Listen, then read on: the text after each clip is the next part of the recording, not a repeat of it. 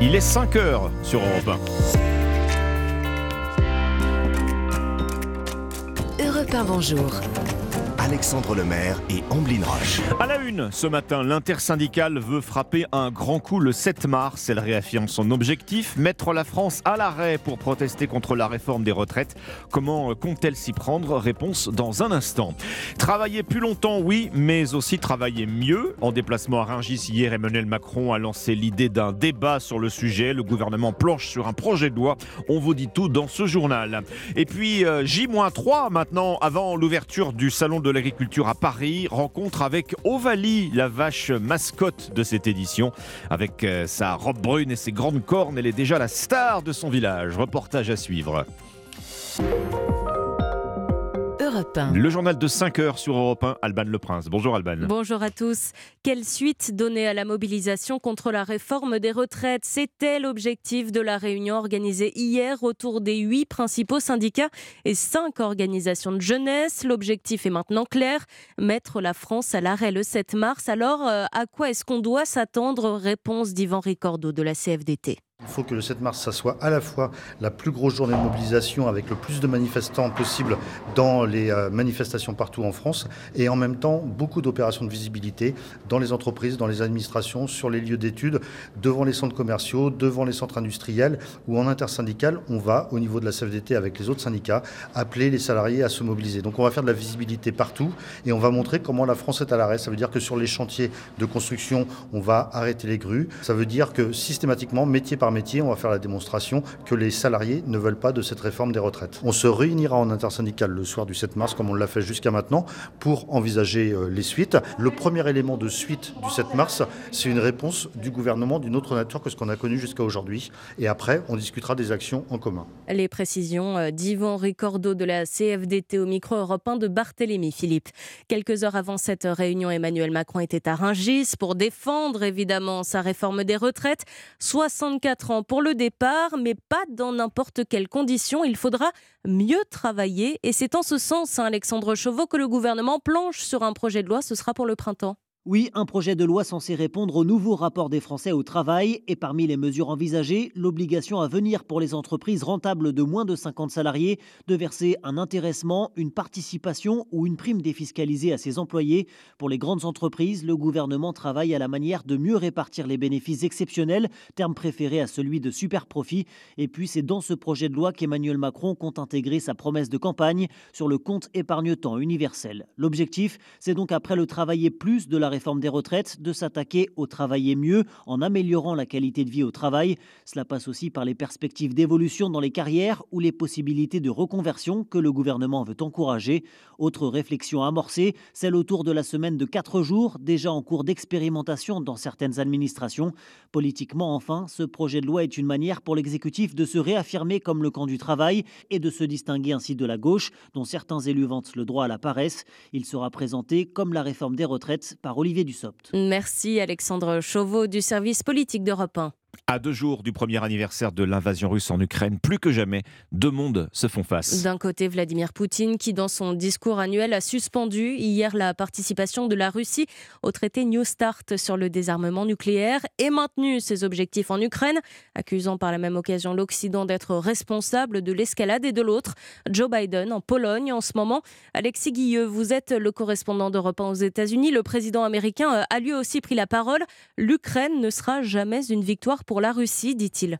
Oui, c'est en leader du monde libre que Joe Biden s'est exprimé. Je peux en témoigner, Kiev est forte et le plus important, Kiev est libre, lance le président américain.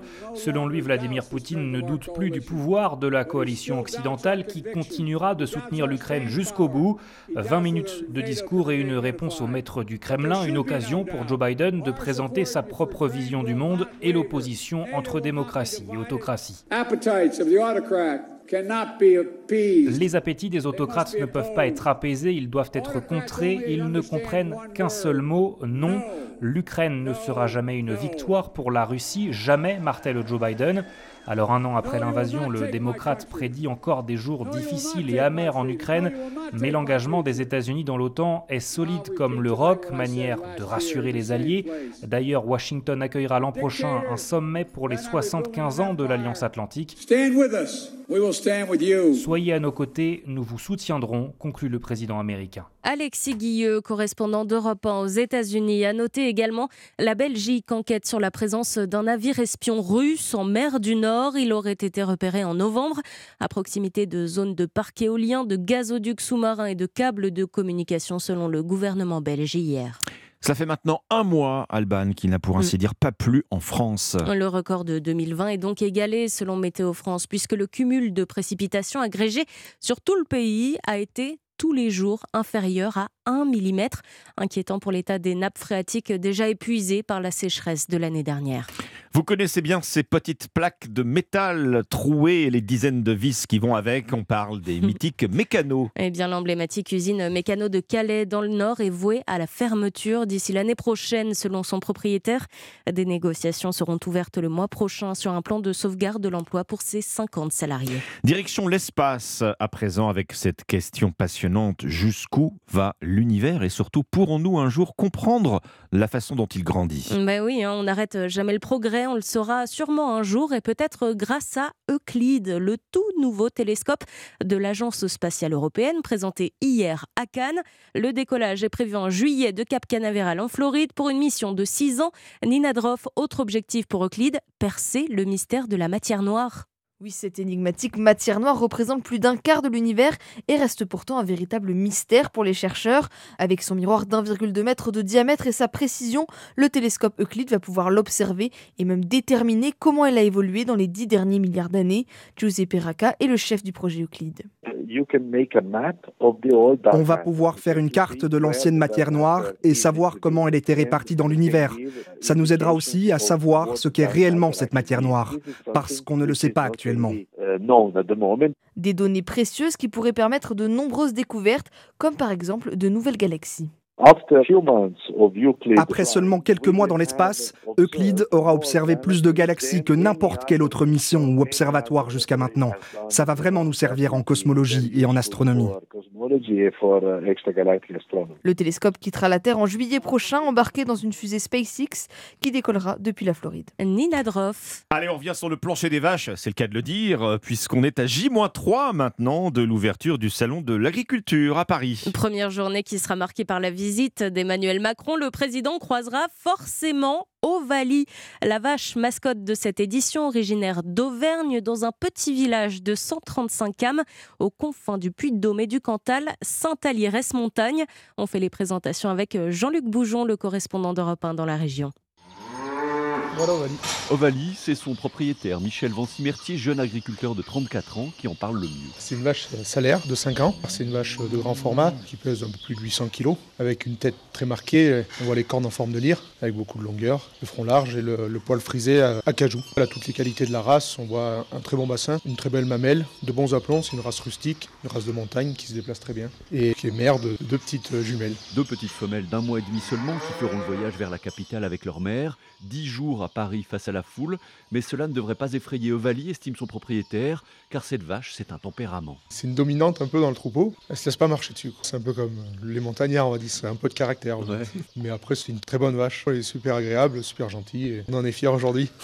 elle s'est même déjà posée pour les photographes. Elle a l'habitude, alors maintenant, dès qu'il y a des médias, elle se lève, elle a compris que c'était pour elle. Elle fait la vedette. Une vedette que chacun pourra admirer dès samedi dans le hall 1 du salon dès samedi et jusqu'au 5 euh, mars, porte de Versailles à Paris pour le salon de l'agriculture. La plus grande ferme de France. On y est déjà hein, avec, euh, avec l'ambiance sonore. Ça donne envie. Merci Alban Le Prince. C'était votre journal de 5 heures sur Europe 1. Europe 1, il est 5h09. La faute improbable d'un joueur de football anglais, ça sera dans l'histoire dingue. Dani Saad a dit les courses avec Thierry Léger sont pareil gagnants à suivre aussi. Tout de suite les sports.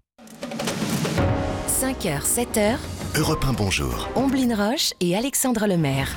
Le journal des sports avec Dimitri Vernet. Bonjour Dimitri. Bonjour Ombline, bonjour Alexandre. Bonjour, Dimitri. On commence par du football et cette victoire historique du Real Madrid en huitième de finale de la Ligue des Champions. Et oui, on a vécu hier soir une soirée européenne comme on les aime, hein, une affiche de rêve, Liverpool-Real Madrid, dans un stade bouillant, Anfield, avec un scénario dingue. Les Reds, revanchards de cette finale perdue face aux Madrilènes la saison dernière, ont effectué un début de match tonitruant, conclu par deux buts en seulement 14 minutes de jeu. Mais comme à chaque fois en Champions League, les merengues sont impitoyables. Égalisation juste avant la mi-temps, deux buts partout. Puis au retour des vestiaires, ce match a tourné à la démonstration 3-2, 4-2 et enfin 5-2. Un succès de grande classe du Real Madrid qui s'est offert le luxe d'une nouvelle remontada, comme l'explique le milieu merengue et international français Eduardo Camavinga. J'ai pas de mots, c'est sûr qu'on va dire est des habitués de faire, euh, des, remontadas. Après, voilà, euh, quand, on est 2-0, on n'a pas, on n'a pas lâché. On a su rectifier le tir, on a su marquer des buts. Et après le 2-0, bon, on n'a pas encore essayé de but et on a su en marquer, c'est plus important. Eduardo Camavinga au micro de nos confrères de Canal+, un match qui restera gravé dans les mémoires hein, puisque c'est la première fois que Liverpool concède plus de 3 buts sur sa pelouse en Coupe d'Europe et ils devront avoir beaucoup de courage pour remonter ce score au match retour à Madrid. Avantage pris également dans l'autre rencontre de ces huitièmes de finale puisque Naples s'est facilement imposé 2-0 à Francfort, leur permettant de prendre une sérieuse option pour la qualification en quart de finale, un palier jamais atteint dans leur histoire. Suite de la compétition euh, ce soir avec deux nouvelles rencontres, Leipzig, Manchester City et Inter Milan, Porto, des matchs à suivre bien évidemment euh, dans Europe 1 Sport ce soir à partir de 21h. Alors question à présent Dimitri, Neymar jouera-t-il face au Bayern le 8 mars prochain? Question que tout le monde se pose après sa blessure ce week-end. Eh bien le PSG a donné de ses nouvelles hier soir dans un communiqué. Oui, elles ne sont pas très bonnes. hein. Les nouveaux examens passés par la star brésilienne ont révélé une entorse de sa cheville. Neymar est donc d'ores et déjà forfait pour le match face à l'OM dimanche et sa présence face au Bayern de Munich le 8 mars est vraiment très compromise. Basket à présent, l'équipe de France continue sa préparation pour la Coupe du Monde. Et oui, puisque nos Bleus déjà qualifiés affrontent demain la République tchèque à Prague, avec sur le parquet le prodige Victor Wembanyama. Mais au vu de son intégration dans une équipe américaine cet été, pas sûr que la future star de l'équipe de France puisse disputer ce mondial en août. Cependant, au micro européen de Martin Lange, il affirme son intention d'y participer. Pour moi, c'est euh, une étape, bien sûr. J'ai pas du tout envie de passer à côté de, de cet événement. hein. Ma volonté, c'est d'être en équipe de France cet été, en tout cas. Victor Wembanyama au micro européen de Martin Lange. Il ne reste plus qu'à croiser les doigts et espérer que son futur club l'autorise à venir jouer pour cette Coupe du Monde. C'était le journal des sports de Dimitri Vernet. Merci. 5h12, on passe aux, courses. Le pari gagnant de Thierry Léger. Bonjour Thierry. Bonjour Ombline, il y aura des courses cet après-midi sur l'hippodrome de Cagnes-sur-Mer et mon pari gagnant sera le 702 Talap, irréprochable depuis de nombreux mois et notamment cet hiver sur l'hippodrome de Cagnes-sur-Mer où il s'est déjà imposé par deux fois, notamment sur le parcours qu'il empruntera cet après-midi. Nul doute qu'il devrait pouvoir une nouvelle fois justifier son statut de grand favori. Alors notez bien, pour Cagnes-sur-Mer, réunion 1 dans la septième course, le numéro 2, Talap. Merci Thierry Léger. Vos pronostics du Quintet dans une demi-heure, bien sûr. Europe 1, bonjour. Il est 5h13, juste après euh, l'histoire dingue d'Anissa Haddadi. Vous retrouvez les initiatives en France. Ce matin, nous sommes à Aix-en-Provence. Vous avez rendez-vous dans un restaurant inclusif. Europe 1 Bonjour. Alexandre Lemaire et Amblin Roche. Merci de choisir Europe 1 dès votre réveil. C'est maintenant l'histoire dingue d'Anissa Haddadi. Vous ne nous ménagez pas ce matin, Anissa, puisque avec vous, dès 5h13, on chausse les crampons. Il n'y a pas d'heure pour faire du sport, Alexandre. non, il n'y a pas d'heure. Vous connaissez ma passion pour le foot Oh qui oui. ne s'arrête pas au FC Sochaux puisque je suis aussi le foot anglais avec ce week-end un match où on a pu rire et ça fait du bien. Je vous explique. C'était samedi, nous sommes sur le canapé devant le match de championship équivalent de la Ligue 2 en Angleterre. Sur la pelouse s'affrontent Sunderland et Bristol, alors deux équipes historiques du foot anglais. Bristol mène 1-0, puis dans le scénario du match, ça arrive très souvent pour ceux qui suivent le foot, un joueur de Bristol part presque seul en contre, ballon au pied. Les défenseurs le savent, au football, c'est une règle, il faut tout faire hein, pour empêcher le joueur de marquer. Faut tout faire. Quitte parfois même à commettre des fautes. Alors, le plus loin, évidemment, de la surface de réparation pour éviter les, les pénalties. Le joueur de Bristol est donc en pleine course avec le ballon. Et là, celui qui est devenu mon joueur préféré, Luc Onyen, va stopper l'attaquant d'une façon très originale. Personnellement, c'était la première fois que je voyais ça. Le défenseur court derrière l'attaquant. En, en vrai, c'est pas tout à fait un défenseur, c'est un milieu de terrain, Luc Mm. euh, Onyen. Voilà. Il court derrière l'attaquant qui lui est balle au pied. Et là, il lui saute sur le dos comme un enfant qui monterait sur, sur le dos de son père. Ah oui. Il s'accroche à lui, jambes autour de la taille et bras autour du, du cou. En petite tortue, vous voyez Ah oui, c'est ça, oui, c'est ça. Il s'est véritablement accroché au dos de son, avers- de son adversaire. Une technique pas très académique. hein. On n'apprend pas ça dans les centres de Ah, le formation coup de tortue, donc, euh. C'est le coup de la tortue qui a beaucoup fait rire les commentateurs samedi. Écoutez.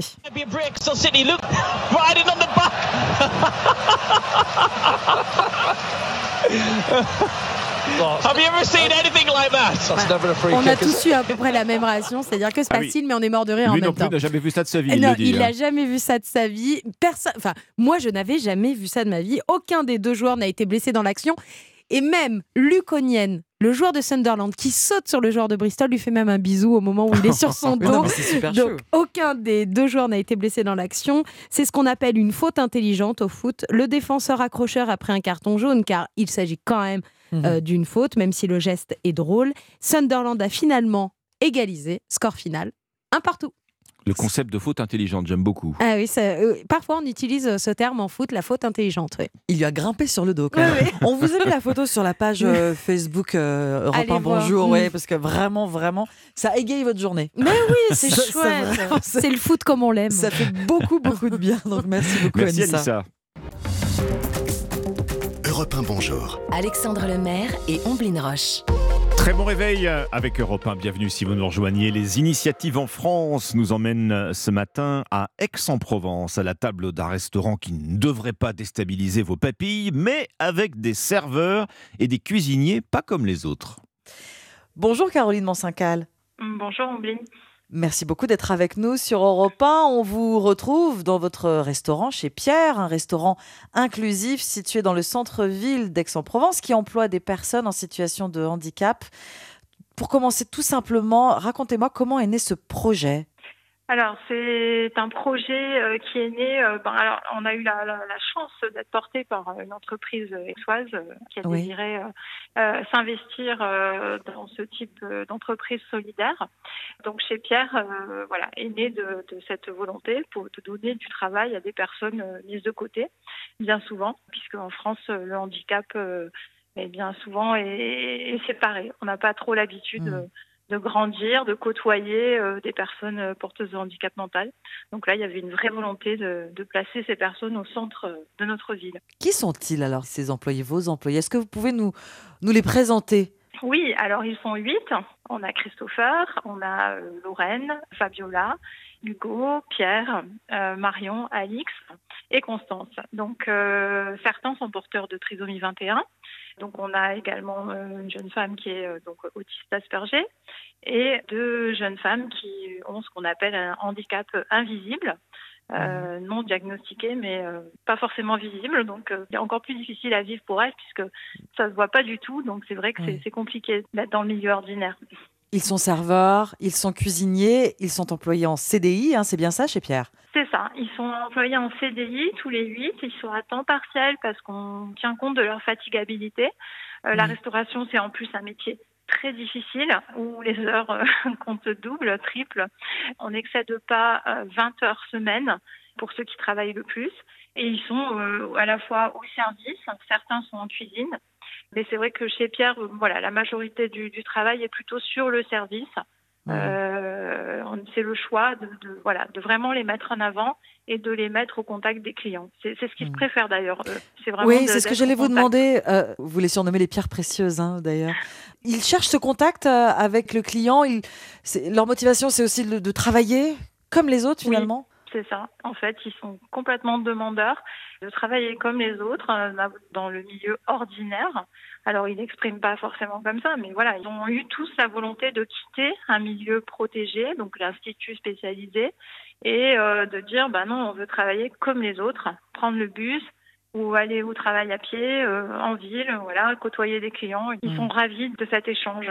Quand ils commencent euh, chez Pierre, euh, c'est une première pour eux? Oui, dans le milieu ordinaire, euh, c'était nouveau pour tous. Certains avaient travaillé euh, en ESAT, donc euh, l'atelier de travail protégé, mais vraiment, voilà, milieu ordinaire, c'était vraiment la nouveauté pour tous, pour eux, pour nous. c'était une aventure.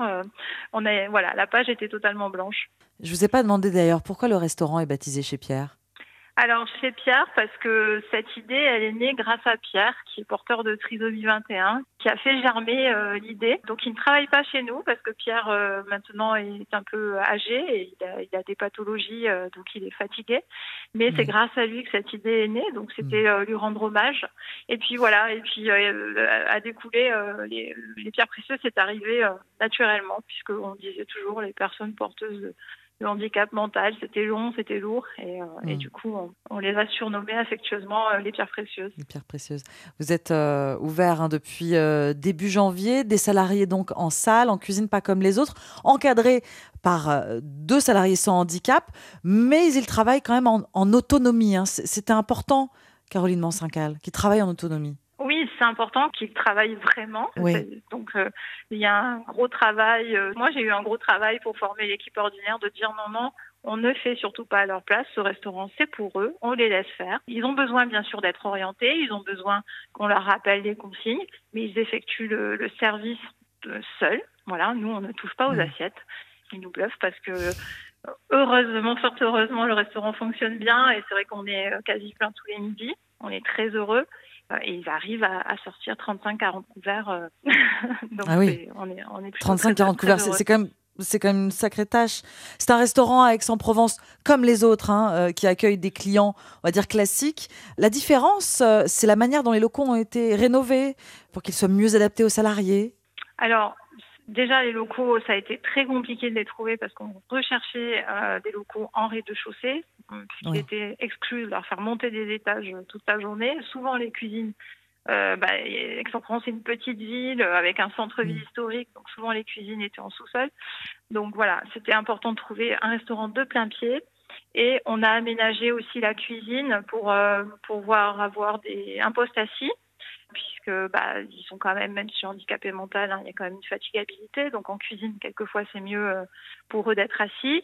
Et on a et aussi euh, sacrifié un petit peu d'espace parce qu'il leur fallait une petite salle de repos, un endroit où euh, bah, de temps en temps, il y a un peu trop d'émotions.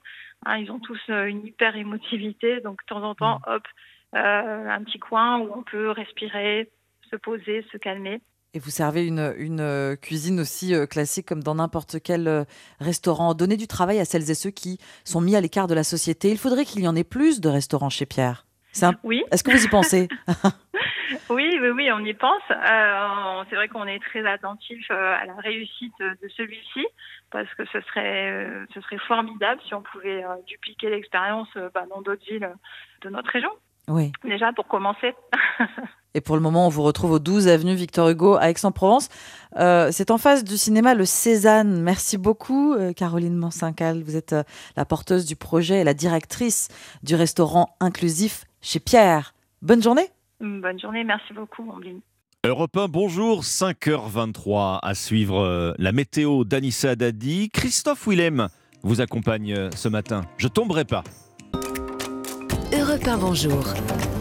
Alexandre Lemaire et Amblin Roche. À la une, bloc contre bloc, les États-Unis et la Russie se renvoient la responsabilité de la guerre en Ukraine. Nous poursuivrons l'offensive méthodiquement, affirme Vladimir Poutine. Moscou ne gagnera pas, lui répond Joe Biden. Pendant ce temps, en Ukraine, la vie reprend ses droits dans les territoires débarrassés des forces russes. À suivre le reportage de l'envoyé spécial d'Europe 1 dans la région d'Izium. Vous l'entendrez, les villages reconquis sont dévastés et constellés de mines. Le texte de la réforme des retraites arrive bientôt au Sénat. La gauche sénatoriale n'entend pas jouer l'obstruction à tout prix. Dans ce journal également, après les repas, voici venu le temps de la livraison de médicaments à domicile. Et puis le cinéma peut-il être écolo? La réponse est oui, puisqu'une association a trouvé le moyen de recycler les décors et accessoires de films. Le journal de 5h30, Christophe Lamar. Bonjour Christophe. Bonjour Alexandre, bonjour à tous. L'histoire ne se répète pas, dit-on, mais depuis hier, le monde a fait un gigantesque demi-tour, direction la guerre froide. Deux discours à quelques heures d'intervalle, une même logique, l'intransigeance. Vladimir Poutine se dit déterminé à poursuivre l'offensive en Ukraine. Le dirigeant russe accuse l'Occident et Washington de vouloir en finir avec la Russie. Raison de plus pour annoncer la sortie du traité New Start sur le désarmement nucléaire. Réponse du président américain Joe Biden. Notre soutien à l'Ukraine ne faiblira pas, nous ne lâcherons pas. Ce conflit menace donc de durer alors que sur le terrain, l'armée russe a cessé de reculer. Oui, front plus ou moins stabilisé dans toute euh, la partie est de l'Ukraine, les troupes russes progressent peu. Dans les territoires qu'elles ont abandonnés, la vie tente de reprendre ses droits dans des conditions souvent épouvantables. L'envoyé spécial d'Europe 1 Nicolas Tonev s'est rendu à Kamienka dans la région d'Izium. Ce village de 2000 habitants a été rasé. Une vingtaine de civils vivent là au milieu des gravats et des mines antipersonnelles. Reportage. Tout d'une campagne bucolique. Mais attention, ici, malgré le retour de la paix, la mort rôde. Il peut y avoir des mines. Surtout ne pas quitter le chemin. Plusieurs personnes ont sauté dessus. Le dernier, il y a environ trois semaines. Attention là-bas, un volontaire a sauté aussi. Impossible donc de rechercher les morts recouverts de neige aux alentours. Il y a eu environ 50 morts. On ne sait pas en fait. Oui, c'est ce que l'on sait. Et il y a encore les morts des démons russes qu'ils ont laissés sur place. Peu importe, Yelena fait sa vaisselle dehors dans le froid et l'espoir. On nous a offert un générateur. En gros, on recharge les téléphones dix fois par semaine pour l'école à distance de mon fils. On s'est habitué. C'est terrible, désagréable, douloureux. On a vu le village anéanti sous nos yeux, tout brûlé, s'effondrer devant nos yeux. On a vu tout cela. Mais le meilleur est à venir. Le printemps arrive. Le jardin aidera alors les poules à nourrir la famille. L'administration promet des matériaux de construction, mais pour les mines, il faudra continuer à marcher droit. Nicolas Tonev, envoyé spécial d'Europe 1 en Ukraine, côté diplomatique. Nouvelle Assemblée générale des Nations Unies ce soir et nouveau projet de résolution pour appeler à la paix. Le projet de loi sur la réforme des retraites sera bientôt discuté au Sénat. L'ambiance promet d'être euh, bien différente euh, qu'à l'Assemblée. Moins de chahut et plus de débats. Et le texte arrivera en commission mardi prochain. Le spectacle, parce que l'on peut parler de spectacle à propos de l'Assemblée nationale, a laissé des traces. L'obstruction systématique de la France insoumise, les invectives, les incidents de séance, tout ça, c'est terminé. Les sénateurs de gauche veulent marquer leurs différences. Communistes, écologistes et socialistes se sont mis en ordre de bataille hier, Alexis de la Fontaine. Oui, et leur but est assez simple, ne pas faire les mêmes erreurs que leurs collègues députés. Premièrement, ne pas transformer le palais du Luxembourg en ZAD, comme ce fut le cas à l'Assemblée nationale. Alors ici, pas question d'injurier le ministre du Travail, Olivier Dussopt, d'autant plus qu'aucun insoumis ne siège au Sénat. C'est donc l'opportunité idéale pour les socialistes, écologistes et communistes de reprendre la main. On respecte les institutions et le gouvernement, justifie un sénateur socialiste. Pas d'obstruction parlementaire non plus, 1500 amendements déposés maximum contre 18 000 pour les députés. Leur volonté est claire, montrer une opposition sérieuse et constructive, abonde un écologiste. Enfin, les sénateurs de gauche veulent absolument parler du fameux article 7 qui prolonge l'âge de départ à 64 ans, contrairement aux insoumis qui avaient bloqué les débats. Alexis de la Fontaine du service politique d'Europe 1. Europe 1 5h34, euh, associer davantage les salariés aux bénéfices des entreprises. Voilà un sujet euh, tendance. Les choses avancent, mais lentement hein, dans ce domaine. Elisabeth Borne l'a promis. L'accord signé entre le patronat et les partenaires sociaux sur ce thème du partage de la valeur sera gravé dans la loi discutée au printemps prochain. Intéressement et participation, primes seront généralisées à toutes les entreprises de plus de 11 salariés. Et puisque l'on parle de primes Baptiste Morin, il y en a une qui a eu un succès fou, c'est la prime Macron. Plus de 5 millions de salariés en ont bénéficié l'an dernier. Oui, pour un montant moyen de près de 800 euros par salarié. C'est ce paramètre qui augmente fortement entre 2021 et 2022. La prime moyenne a bondi de 50%. Le dispositif a particulièrement séduit les très petites, petites et moyennes entreprises. Elles y ont vu le moyen de répondre à l'inflation sans forcément augmenter directement les salaires. C'est le cas d'Olivier à la tête d'un bureau d'architecture qui compte trois salariés il a eu recours à la prime pour la première fois en 2022. C'est quand j'ai commencé à réfléchir à des solutions pour effacer l'inflation que je me suis dit il faut que j'utilise cet outil qui est plutôt profitable à tout le monde. Je suis parti sur un versement trimestriel pour qu'il y ait une certaine récurrence dans le montant. C'est un dispositif qui est incitatif à mettre en place. Car la prime est exonérée de cotisations sociales pour l'entreprise. Elle avait vu le jour pour répondre à la crise des Gilets jaunes en 2019 et elle a été pérennisée l'été dernier. Son plafond a même été relevé au passage de 3 à 6 000 euros. Son versement reste facultatif. Baptiste Morin, chef du service économie d'Europe 1. Ces jeux de construction accompagnent souvent l'enfance. L'usine Mécano de Calais fermera début 2024. Son propriétaire, le groupe canadien Spinmaster, estime que le site n'est pas rentable. Une cinquantaine d'emplois sont menacés. Un gendarme de 53 ans jugé cet été pour harcèlement sexuel devant le tribunal correctionnel de Brest. Ce sous-officier de 53 ans est accusé d'avoir tenu des propos et envoyé des messages à connotation sexuelle. Aucune information sur l'identité de la victime. Tout faire de chez soi après les repas, Christophe, bien c'est au tour des médicaments d'être livrés maintenant à domicile. comprimés, sirop, avec ou sans ordonnance, tout ça livré en une heure chrono maximum à domicile ou au bureau même. Plusieurs startups se sont lancées sur ce marché de la livraison de médicaments à domicile. Ce service s'adresse surtout aux personnes très, très pressées. Reportage Yasmina Katou. Normalement, c'était juste des doliprane. Sans quitter les locaux de son entreprise, Thomas n'a eu qu'à prendre l'ascenseur pour récupérer son traitement. Pourtant, le commercial travaille à moins de 200 mètres d'une pharmacie. Euh, en fait, j'étais en réunion jusqu'à présent. Et donc, dans le petit sachet, c'est des doliprane parce qu'en fait j'ai mal au dos. Vous avez payé combien la livraison? 3 euros et quelques. Et ça vaut le coup pour des boîtes de doliprane à 2 euros à peu près? Pour le coup, là j'avais pas le temps donc euh, oui. Comme Thomas, ils sont des milliers en France à scanner leur ordonnance sur les applications LiveMeds, MyMedix ou encore Pharmao. Nicolas Schweizer, fondateur de Pharmao, a constaté une explosion de la demande. Il y a eu un avant et un après Covid. Aujourd'hui, nous faisons 500 livraisons par jour au niveau national. Donc c'est un chiffre qui évolue constamment. Je pense que ça va beaucoup se développer au fur et à mesure. Ce service a un coût minimum 3,90 euros.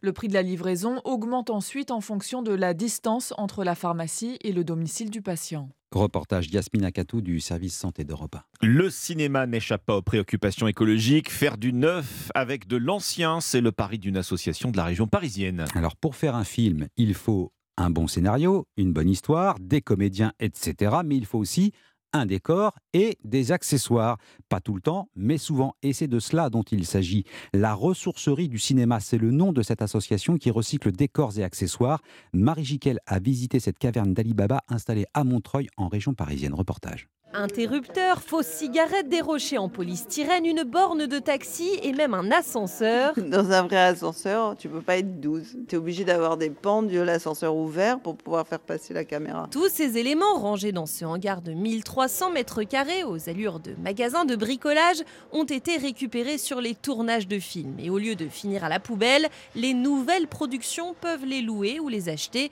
car il faut savoir que construire des décors pour le cinéma est extrêmement cher et polluant. Il y a des décors qui sont un peu récurrents. Karine de Polignac, la cofondatrice de la ressourcerie du cinéma. La Maison Blanche, c'est un décor qui est souvent refait. En deux ans, l'association a récolté 200 tonnes de déchets, difficiles à réutiliser parfois, comme sur ce tournage où le décor d'une épicerie avait été reconstitué. Tu vois, un bazar, un magasin, un bazar. Ben, j'ai récupéré 49 kilos de thon. Quoi. Le petit dernier de la ressourcerie du cinéma et pas des moindres, le décor du Palais de César, issu du dernier Astérix. Un reportage Marie Jiquel du service culturel européen. Tiens, c'est pas du cinéma, c'est du football, mais on a eu droit à un très très grand spectacle hier soir à Liverpool.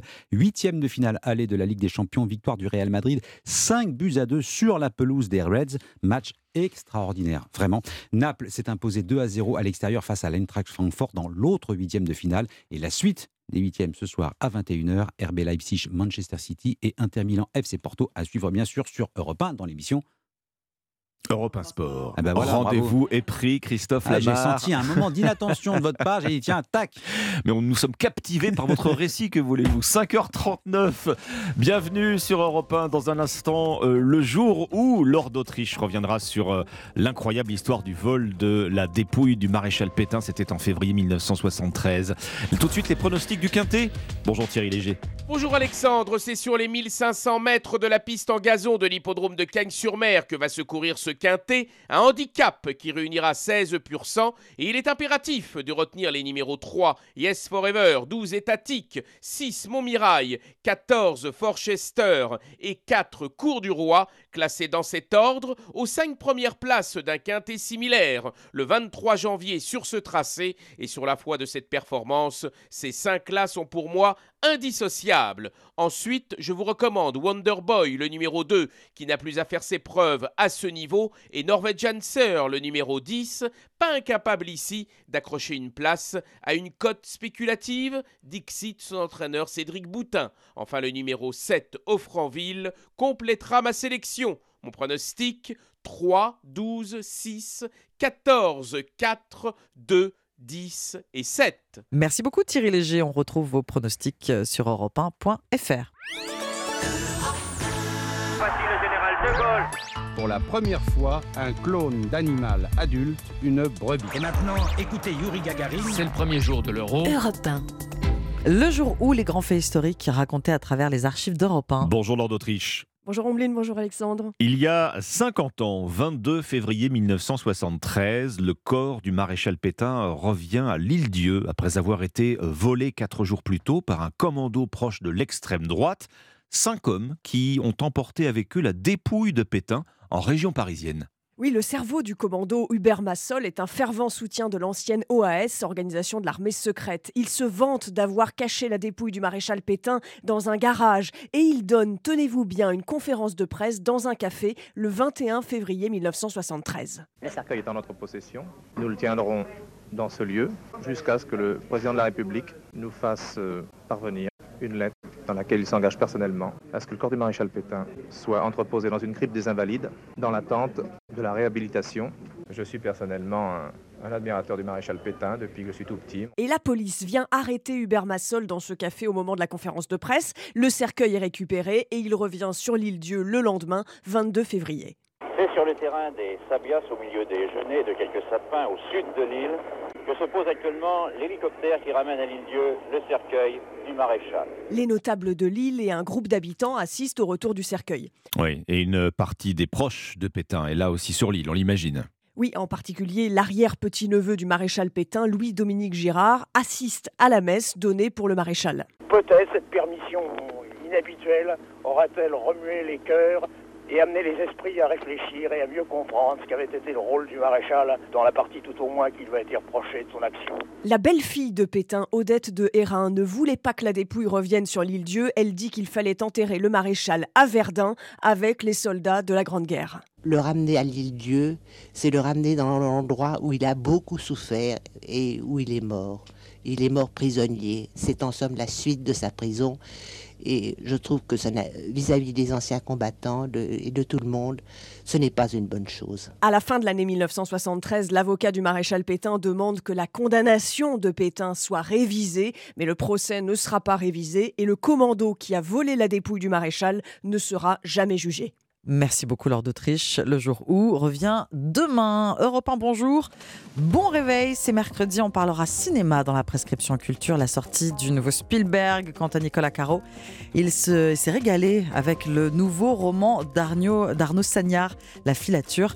Roman très court et très intense. Europe 1, bonjour.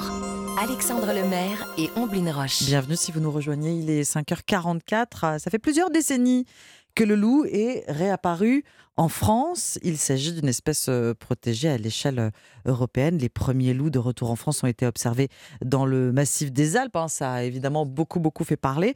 Mais l'actualité récente montre que le loup vit parmi nous et plus seulement dans les grands espaces naturels. Vous restez avec nous. On en parle dans un instant, Alexandre, avec votre invité, l'éthologue Pierre Jouventin.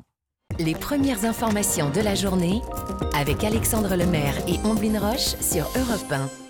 Bon début de matinée sur Europe, un bon réveil. Merci de nous rejoindre. On est avec euh, l'éthologue Pierre Jouventin. C'est votre invité, Alexandre, pour parler du loup. Pierre Jouventin, auteur du livre Le loup, ce mal aimé qui nous ressemble aux éditions Humaine Science. Bonjour Pierre Jouventin. Bonjour.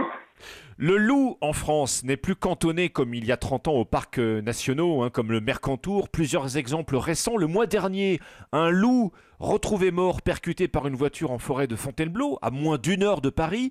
Et puis vendredi dernier, euh, un autre loup a été filmé en plein jour, euh, cette fois à la station des Rousses, dans le Jura. Oui, c'est pas étonnant. hein. Le, le- loup peut faire euh, 80 km dans la nuit. Et il traverse la France en quelques jours et l'Europe en quelques semaines. Les analyses ADN du loup retrouvées près de Fontainebleau ont montré qu'il s'agissait cette fois d'un spécimen rare en France, un loup de très grande taille, hein, qui n'était donc pas issu de la lignée italienne, comme on dit, qui est celle qui repeuple la France depuis maintenant une trentaine d'années. hein. Actuellement, le loup n'est plus tiré dans la plupart des pays, en particulier en Italie et en Espagne, où il y en a bien plus qu'en France. Il y a deux à quatre fois plus qu'en France. Et en fin de compte, ces loups, ils font en italiens, euh, qui sont venus en priorité, il faut des 30 kilos. Mais maintenant, comme on tire beaucoup les loups italiens qui sont venus et qu'on veut s'en débarrasser, ben, on laisse la place ouverte aux loups du Nord, c'est-à-dire russo-polonais, qui font 50 kilos et qui, eux, n'attaquent pas les moutons, mais sont capables d'attaquer des chevaux ou des vaches. D'accord. Que faut-il de dire de tout cela? Ça veut dire que le loup se répand petit à petit, il s'installe peu à peu sur l'ensemble du territoire? Ben Oui, il se trouve à toutes les frontières. En réalité, la France a été un peu particulière parce qu'elle s'est complètement débarrassée du loup il y a à peu près 70 ans. Mais maintenant, le loup est à, est à toutes les frontières, donc il est en train de réoccuper la France. Il y avait avant, il y avait à peu près 10 à 15 000 loups en France. Maintenant, il y en a moins de 1000. Moins de 1000 en France. Donc on peut croiser potentiellement, virtuellement, euh, des loups à peu près partout aujourd'hui en France, euh, Pierre Jouventin. Euh, les, loups ont une structure sociale particulière, c'est-à-dire qu'ils vivent normalement en meute, c'est-à-dire une famille élargie avec un couple dominant et puis des jeunes des portées précédentes. Et puis quand ils sont adultes, ils partent et ils deviennent des loups solitaires et ils cherchent un nouveau territoire et un conjoint pour s'accoupler et pour fonder une nouvelle meute. Y a-t-il des situations, vous parliez des potentielles attaques de chevaux ou de vaches, y a-t-il des situations, Pierre Jouventin, dans lesquelles le loup pourrait s'attaquer à l'homme? Depuis 40 ans qu'on a des rapports précis en Europe sur les loups, il n'y a jamais eu euh, de relevé d'attaque de loup sur l'homme. Donc, ce serait bien étonnant que ça, ça, ça change d'un seul coup. En réalité, le loup est bien plus intelligent que l'homme, c'est-à-dire qu'il sait bien que l'homme est plus dangereux que le loup. Alors voilà, dans votre livre paru il y a deux ans, vous vous attachez précisément à réhabiliter le loup. Hein. C'est un, animal, euh, dites-vous, profondément intelligent. Et vous dites également qu'il est un peu à notre image. Pierre Mais oui, parce qu'en fin de compte, euh, nous, ah, il, y a, il, y a, 10 000 ans, avant, avant 10 000 ans, c'est-à-dire entre 300 000 et 10 000 ans, on était des chasseurs-cueilleurs qui chassions en groupe, euh, en équipe, le gros gibier, c'est-à-dire exactement la niche écologique du loup. C'est pas pour rien qu'on s'entend si bien avec le, chien, qui est un descendant du loup, direct, qu'on ne s'entend pas du tout avec les, chimpanzés, qui sont pourtant nos, proches parents génétiques, nos cousins. Et eh oui, alors votre entreprise de réhabilitation, elle renvoie évidemment à notre imaginaire. On a tous entendu parler un jour du grand méchant loup. D'où vient donc ce mauvais rôle qui lui a été donné dans, dans les contes pour enfants? Eh bien, tout simplement au fait que les fermiers et les éleveurs étaient en compétition avec le loup, et donc ils ont cherché à l'éliminer en Europe et ensuite euh, les, fermiers qui sont allés en Amérique du Nord. Mais avant, les, populations, les peuples premiers, c'est-à-dire les Amérindiens et les Mongols, connaissaient bien le loup et l'admiraient. Ils avaient, euh, une, vision du loup complètement opposée. D'ailleurs, c'est resté encore euh, en Italie, où vous avez les histoires de Romulus et Rémus qui ont fondé Rome, etc. Donc, le loup n'a pas toujours une tradition négative. C'est en France qu'il a une tradition négative. C'est le seul pays d'ailleurs où on tue le loup aussi systématiquement. Alors, on entend en revanche hein, euh, l'exaspération des éleveurs, difficile cohabitation euh, dans les alpages, en particulier entre euh, l'élevage et la vie sauvage. Il y a beaucoup d'exemples. Dernier en date, il y a une semaine, hein, une éleveuse de la commune de Rayanne, dans les Alpes de Haute-Provence, qui a retrouvé 30 de, de ses brebis égorgées, Pierre Jouventin. Oui, mais ça, il faut savoir aussi que la situation change. C'est-à-dire que avant, on n'avait pas de loup en France, donc on pouvait garder les moutons sans rester à côté. Alors que maintenant, il va falloir faire comme tous les, autres pays qui ont des traditions pastorales, c'est-à-dire avoir trois formules adaptées, c'est-à-dire d'une part un berger toujours, et puis ensuite un enclos, une clôture si possible électrifiée la nuit, et puis troisièmement des chiens de protection comme le patou si vous avez les trois, vous n'avez quasiment pas d'attaque. Le, le, patou, le patou c'est le, le montagne des Pyrénées, hein, c'est ça hein Voilà, voilà. Et, par contre, il y a beaucoup d'aide de, la part de l'État. Hein. Est-ce que vous comprenez, Pierre Jouventin, la pratique des tirs de défense, qui sont, je rappelle, soumis à autorisation hein, euh, C'est ben cette idée de réguler la population des loups. Ouais oui, je pense que c'est une erreur. C'est complètement une, une hérésie. D'ailleurs, les, les, Américains ont suivi des, des meutes de loups qui avaient été tirées et dont les, jeunes cherchaient à fonder de nouvelles meutes, et on s'aperçoit qu'ils cherchent au contraire à former une, nouvelle meute. Donc en fin de compte, tirer les loups, c'est créer de nouvelles meutes. Pierre Jouventin, vous avez consacré une grande partie de votre carrière à étudier euh, le loup, son comportement. Vous avez vécu, je crois, 4 ans avec une louve, vous-même. Oui, oui. Oui, en effet, à l'époque, c'était possible. Maintenant, c'est interdit parce qu'il faut avoir une autorisation euh, officielle du ministère de l'écologie. Mais à l'époque, on pouvait avoir un lion dans sa salle de bain. Et donc, le directeur du zoo, qui allait euthanasier, qui allait tuer un, euh, les, les, la portée qu'il venait d'avoir, nous l'a proposé parce qu'il savait que ma femme était amoureuse des loups. Et donc, on s'est retrouvé avec un loup à la maison, qui était d'abord un appartement, ce qui est quand même une histoire de fou. Et puis ensuite, comme on était en train de, de retaper la, la maison qu'on habite actuellement, eh bien, on, on l'a mise là-dedans. Mais c'était pas évidemment l'idéal et ça s'est mal terminé parce que on peut pas garder un loup comme ça et des animaux sauvages. C'est très difficile actuellement. Il y a trop de monde. Oui, c'est pas un animal qu'on peut apprivoiser en réalité. Non, c'est pour ça que là, actuellement il y a un danger avec les chiens loups, c'est-à-dire les les bergers allemands qui sont recroisés avec des loups. Et ça fait parfois des animaux euh, qui sont imprévisibles. Et donc, euh, les gens ne se rendent pas compte, évidemment, ils ont un super animal qui est magnifique et qui est parfois docile, mais pas toujours. Hmm. Avec, avec un instinct sauvage, effectivement. Merci, merci Pierre Jouventin. Je rappelle que vous êtes éthologue, ancien directeur du laboratoire d'écologie des animaux euh, sauvages au CNRS, et vous allez publier un nouveau livre intitulé Le chien, un loup rempli d'humanité. C'est à paraître le 9 mars prochain. Merci à vous. Au revoir. 5h53, on connaît euh, la recette parfaite pour démarrer la journée du bon pied. Bon réveil Europe 1, bonjour. C'est l'émission que vous écoutez jusqu'à 7h et c'est maintenant votre prescription culture. Et oui, on va mettre euh, un pied dans une salle de cinéma, les sorties avec euh, Laurie Choleva. Mais d'abord, on commence avec votre euh, conseil lecture, Nicolas Caro. Bonjour. Bonjour Ombline, bonjour Alexandre. Nicolas, vous nous emmeniez hier dans le métro. Et bien ce matin, on prend le bus. Mais à Los Angeles, avec le roman d'Arnaud Sagnard chez Stock, La filature, c'est un certain Jonathan Harris qui prend la parole au début du livre. Il est en train d'observer un type assis pas très loin de lui dans un stade lors d'un match de pré-saison des Lakers. Et ça va mal pour l'équipe. Lui, Jonathan, il travaille pour la Pacific All Risk Insurance, spécialisée dans les entreprises. Son boulot, c'est de faire des analyses et des rapports pour savoir si oui ou non la compagnie d'assurance a intérêt à suivre telle ou telle entreprise. Oui, mais là, c'est un homme qui l'observe, hein, pas des chiffres chiffres. Effectivement, c'est étrange, mais il nous le dit d'entrée, de cet homme dépendent des dizaines de millions de dollars. Pourtant, ce n'est pas un milliardaire, loin de là, c'est un homme de 62 ans, du genre qu'on ne remarque pas, pas de téléphone portable, un solitaire, limite marginal, qui conduit son bus à Los Angeles. C'est cette compagnie de bus qui intéresse la société pour laquelle travaille Jonathan Harris. Le contrat de la société qui assurait tous les chauffeurs de bus arrive à échéance. Daniel Stein, c'est son nom, joue le rôle de cobaye.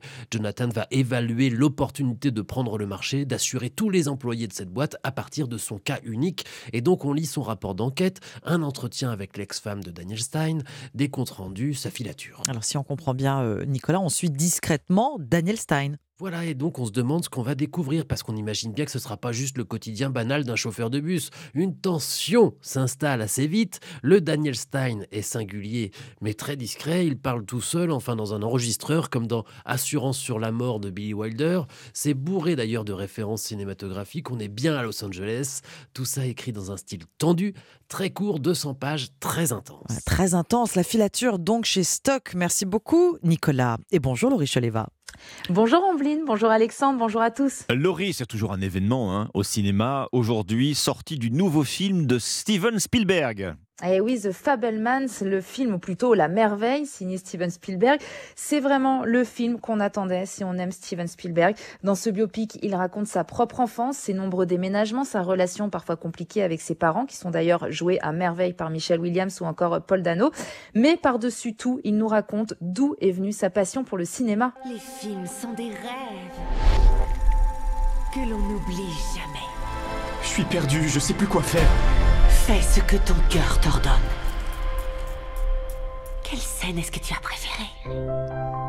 Je vous le dis tout de suite, c'est un vrai petit bijou. Le scénario, la mise en scène, tout est d'une sensibilité rare. Et même si les noms sont volontairement changés, on est dans les souvenirs de Steven Spielberg. Et c'est ça qui est fort de sa toute première fois dans une salle de cinéma, son premier job à Hollywood. Il se livre comme jamais, toujours évidemment avec une caméra à la main.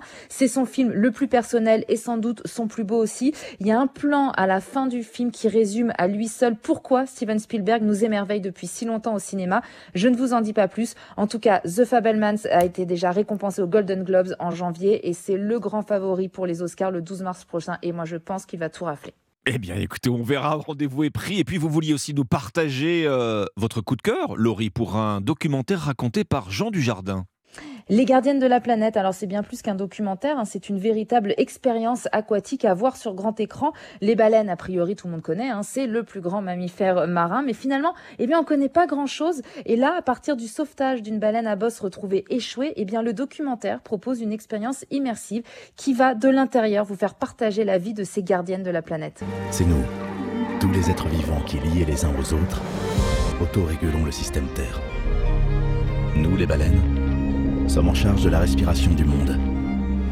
Nous sommes la force et la fragilité, la bienveillance, l'espoir. Nous sommes les gardiennes de la planète. C'est véritablement passionnant et surtout la voix de Jean Dujardin nous plonge littéralement dans la peau d'une baleine. C'est à voir en famille et pour comprendre un petit peu mieux euh, l'histoire de ces êtres vivants exceptionnels qui participent à l'écosystème de notre planète depuis maintenant plus de 50 millions d'années quand même. Les gardiennes de la planète, raconté par Jean Dujardin et The Fablemans, Steven Spielberg qui partage ses souvenirs sur grand écran. De nouvelles raisons d'aller au cinéma cette semaine. Merci beaucoup Laurie et on vous retrouve tous les samedis dans votre émission Clap sur Europe 1 entre 17h et 18h. Europe 1, bonjour Bon début de matinée à suivre la météo, le journal et votre interview écho Alexandre, ce sera 6h40. La bataille du fast-food repart de plus belle en France. Terminé le règne sans partage d'un ou deux géants du secteur. On voit maintenant proliférer les enseignes de restauration rapide. Mais alors jusqu'où Y a-t-il encore euh, de la place sur le marché? Le restaurant classique est-il quant à lui menacé? Faut-il s'inquiéter aussi pour euh, nos habitudes alimentaires, particulièrement celles des plus jeunes? On parle de tout cela à 6h40 sur Europe 1 avec l'expert en consommation Nicolas Nouchi. Les trois articles du pressing, ce sera à 6h10. Et juste après votre partition, Ombline. Si vous avez vu les films Quand Harry rencontre Sally et Nuit Blanche à Seattle, vous avez entendu sa musique. I remember the days of just keeping time, of hanging around in sleepy towns forever. Back roads empty for miles. Alors c'est la scène quand Meg Ryan arrive à Seattle pour rencontrer Bien Tom sûr. Hanks. Mais oui. A Weekend a Smile. Le prodige Harry Connick Jr. nous donne rendez-vous avec ses bandes originales et avec ses albums dans 20 minutes. Il est 6h sur Europe 1. Europe 1, bonjour. Alexandre Lemaire et Amblin Roche. C'est le nouveau bébé de l'Agence spatiale européenne. Le satellite Euclide a été présenté hier. C'est l'équivalent de l'américain James Webb. Sa mission comprendre l'expansion de l'univers. On vous explique tout cela dans un instant. Vladimir Poutine menace de relancer la course aux armes nucléaires. Avertissement du président russe dans son discours hier. La Chine, elle, veut devenir médiateur du conflit. On retrouvera le correspondant d'Europe 1 à Pékin dans ce journal.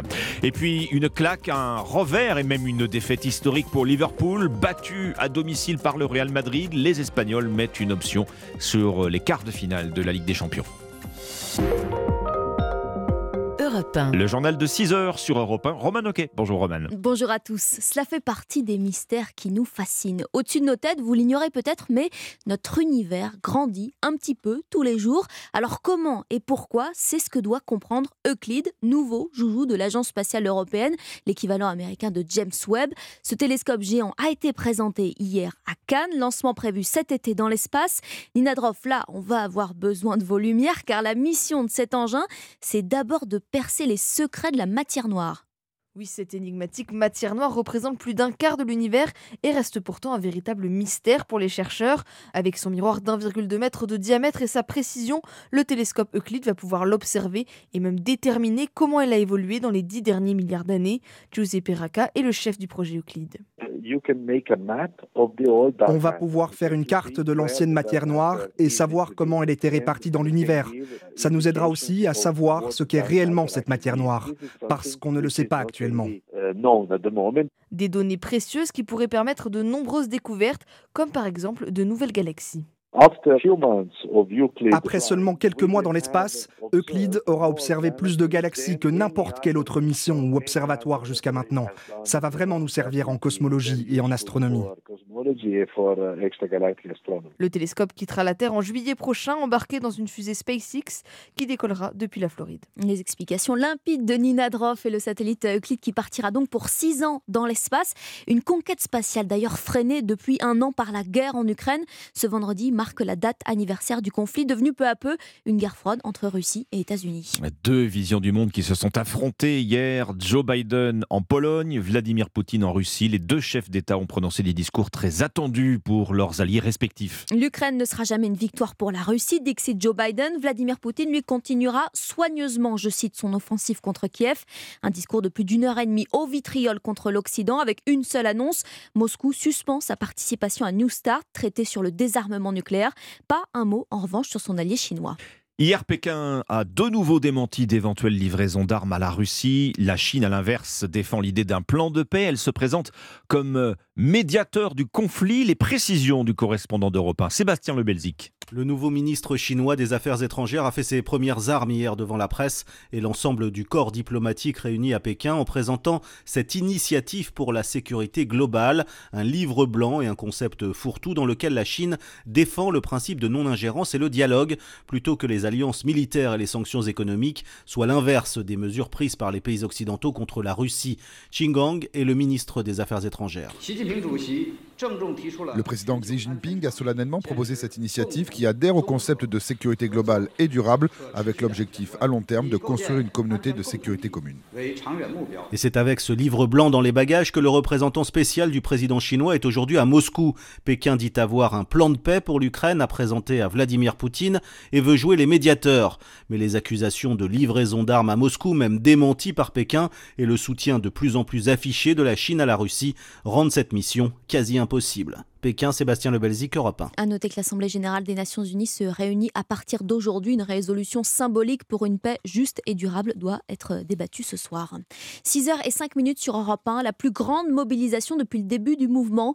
Voilà l'ambition des syndicats pour le 7 mars, journée contre la réforme des retraites.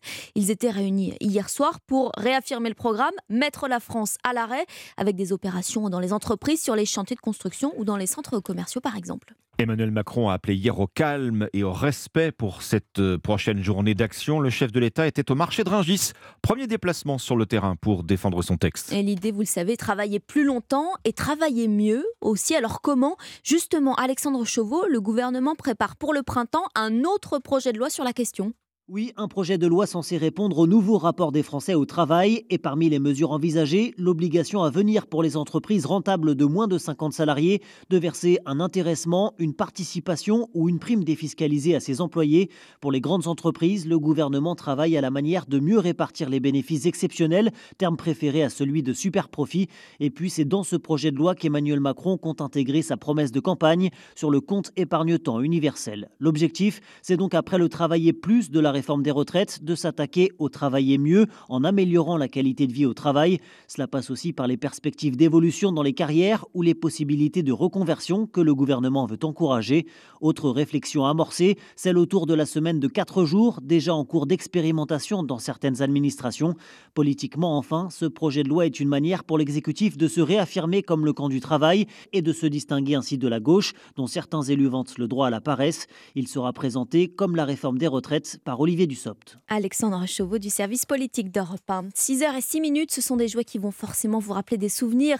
Les voitures et autres motos mécanos, ça vous parle, j'en suis oh sûre. Oui. Alexandre, vous aviez toute la collection. Eh bien, l'usine française, la seule d'ailleurs, doit fermer l'année prochaine. Le propriétaire de la marque emblématique l'a annoncé hier. Et des négociations vont s'ouvrir le mois prochain pour les 50 salariés du site implanté à Calais depuis 1959. Non au gaspillage, oui au partage. C'est l'idée de l'application mobile Meetit, lancée en début d'année, un nom qui fait référence à la fameuse application de rencontre. Sauf que là, on parle de rencontres culinaires dans votre quartier. C'est votre reportage Europe 1 et vous. Oui, le principe, vous vous connectez pour vendre vos plats maison. Par exemple, si vous avez des restes après Mardi Gras hier, ça évite la poubelle et ça fait des heureux qui payent un petit prix pour ça. Démonstration avec Emma, cordon bleu marseillaise. Notre correspondant Stéphane Burgat l'a rencontré pour Europe 1. Étudiante, Emma de Chavannes aime se changer les idées le soir en cuisinant. Euh, je prépare un riz sauté donc avec des petits pois, lardons, champignons et oignons. Une petite sauce un peu asiatique. euh. Là, ça fait un peu beaucoup pour, euh, pour vous seul. Ah oui, bah beaucoup trop, surtout le riz, j'arrive jamais à le doser. Et si elle s'est inscrite sur cette application, c'est pour éviter le gaspillage, mais aussi pour faire des économies. Alors ces parts, je compte les vendre environ 3,50€ et ça me fait un complément de revenu et ça me fait surtout en fait économiser sur mes courses. Euh, clairement en fait mon panier de courses toutes les semaines me coûte beaucoup moins cher. J'économise environ une vingtaine d'euros et c'est pas négligeable. Et pour Andrea Beccherini, le fondateur de l'application Meetit, outre l'aspect anti-gaspillage, c'est aussi l'occasion pour les gourmands et les curieux de se faire plaisir à moindre coût. Alors là, autour de nous, on a un bon couscous tunisien, des bricotons, des verrines spéculoos. L'idée, c'est de manger des plats qui sont préparés euh, maison à des tarifs plus attractifs. Là, en moyenne, on a 4 euros et 5 euros. euh. Cette application qui permettra tout prochainement de récupérer des paniers anti-gaspillage auprès des restaurateurs. Aix-en-Provence, Stéphane Burgat, Europe. Du football et la revanche de Liverpool, ce ne sera pas pour cette fois. Les Reds chutent encore face au Real Madrid, cette fois 5-2 en huitième de finale de Ligue des Champions. Les Espagnols avaient déjà triomphé hein, en finale la saison dernière. Colin Abgral, vous avez commenté ce match pour Europe 1 Sport hier soir. Et là, pour Liverpool, qui jouait en plus chez lui, on peut parler de défaite historique. Oui, jamais les supporters anglais n'avaient vu leur protégé encaisser 5 buts en Coupe d'Europe dans l'entre d'Anfield. Pourtant, tout avait bien commencé pour Liverpool grâce à Darwin Nunez d'abord et Mohamed Salah ensuite. 2-0 pour les Reds après 15 minutes, tout semblait être réuni pour assister à une belle victoire anglaise. Seulement le Real Madrid, tenant du titre, est revenu en 20 minutes grâce à un doublé du Brésilien Vinicius Junior. De partout à la mi-temps dans ce match entre deux grands d'Europe qui a tenu toutes ses promesses. Les Espagnols ont finalement pris le dessus lors du deuxième acte avec trois buts rapidement marqués et un doublé du Français Karim Benzema. Autre tricolore titulaire hier soir, Eduardo Camavinga a salué l'abnégation de son équipe au micro de Canal+. Ouais, je sais pas, j'ai pas de mots. C'est sûr qu'on va dire on est des habitués de faire, à faire des, des, des remontadas. Après, voilà, euh, quand, quand on est 2-0, on n'a pas, on n'a pas lâché. On a su rectifier le tir, on a su marquer des buts. Et après le 2-0, bon, on n'a pas encore de buts et on a su en marquer, c'est plus important. Avec cette victoire spectaculaire, le Real Madrid frappe un grand coup et se place à nouveau comme favori à sa propre succession. Colin Abgral, la Ligue des Champions, ça continue encore et encore, comme dirait un certain chanteur moustachu. Inter Milan contre Porto, Leipzig joue face à Manchester City. Ce sera à suivre en direct dans Europe 1 Sport des 20h. Et pour le PSG, le match retour contre le Bayern Munich, ce sera le 8 mars, dans deux semaines donc. Et c'est le temps qu'il reste à Neymar pour se rétablir. Rien n'est moins sûr puisque l'attaquant brésilien souffre d'une entorse à la cheville avec des liaisons euh, au ligament. Voilà pour le bilan santé complet. Pas sûr de jouer donc contre les Allemands.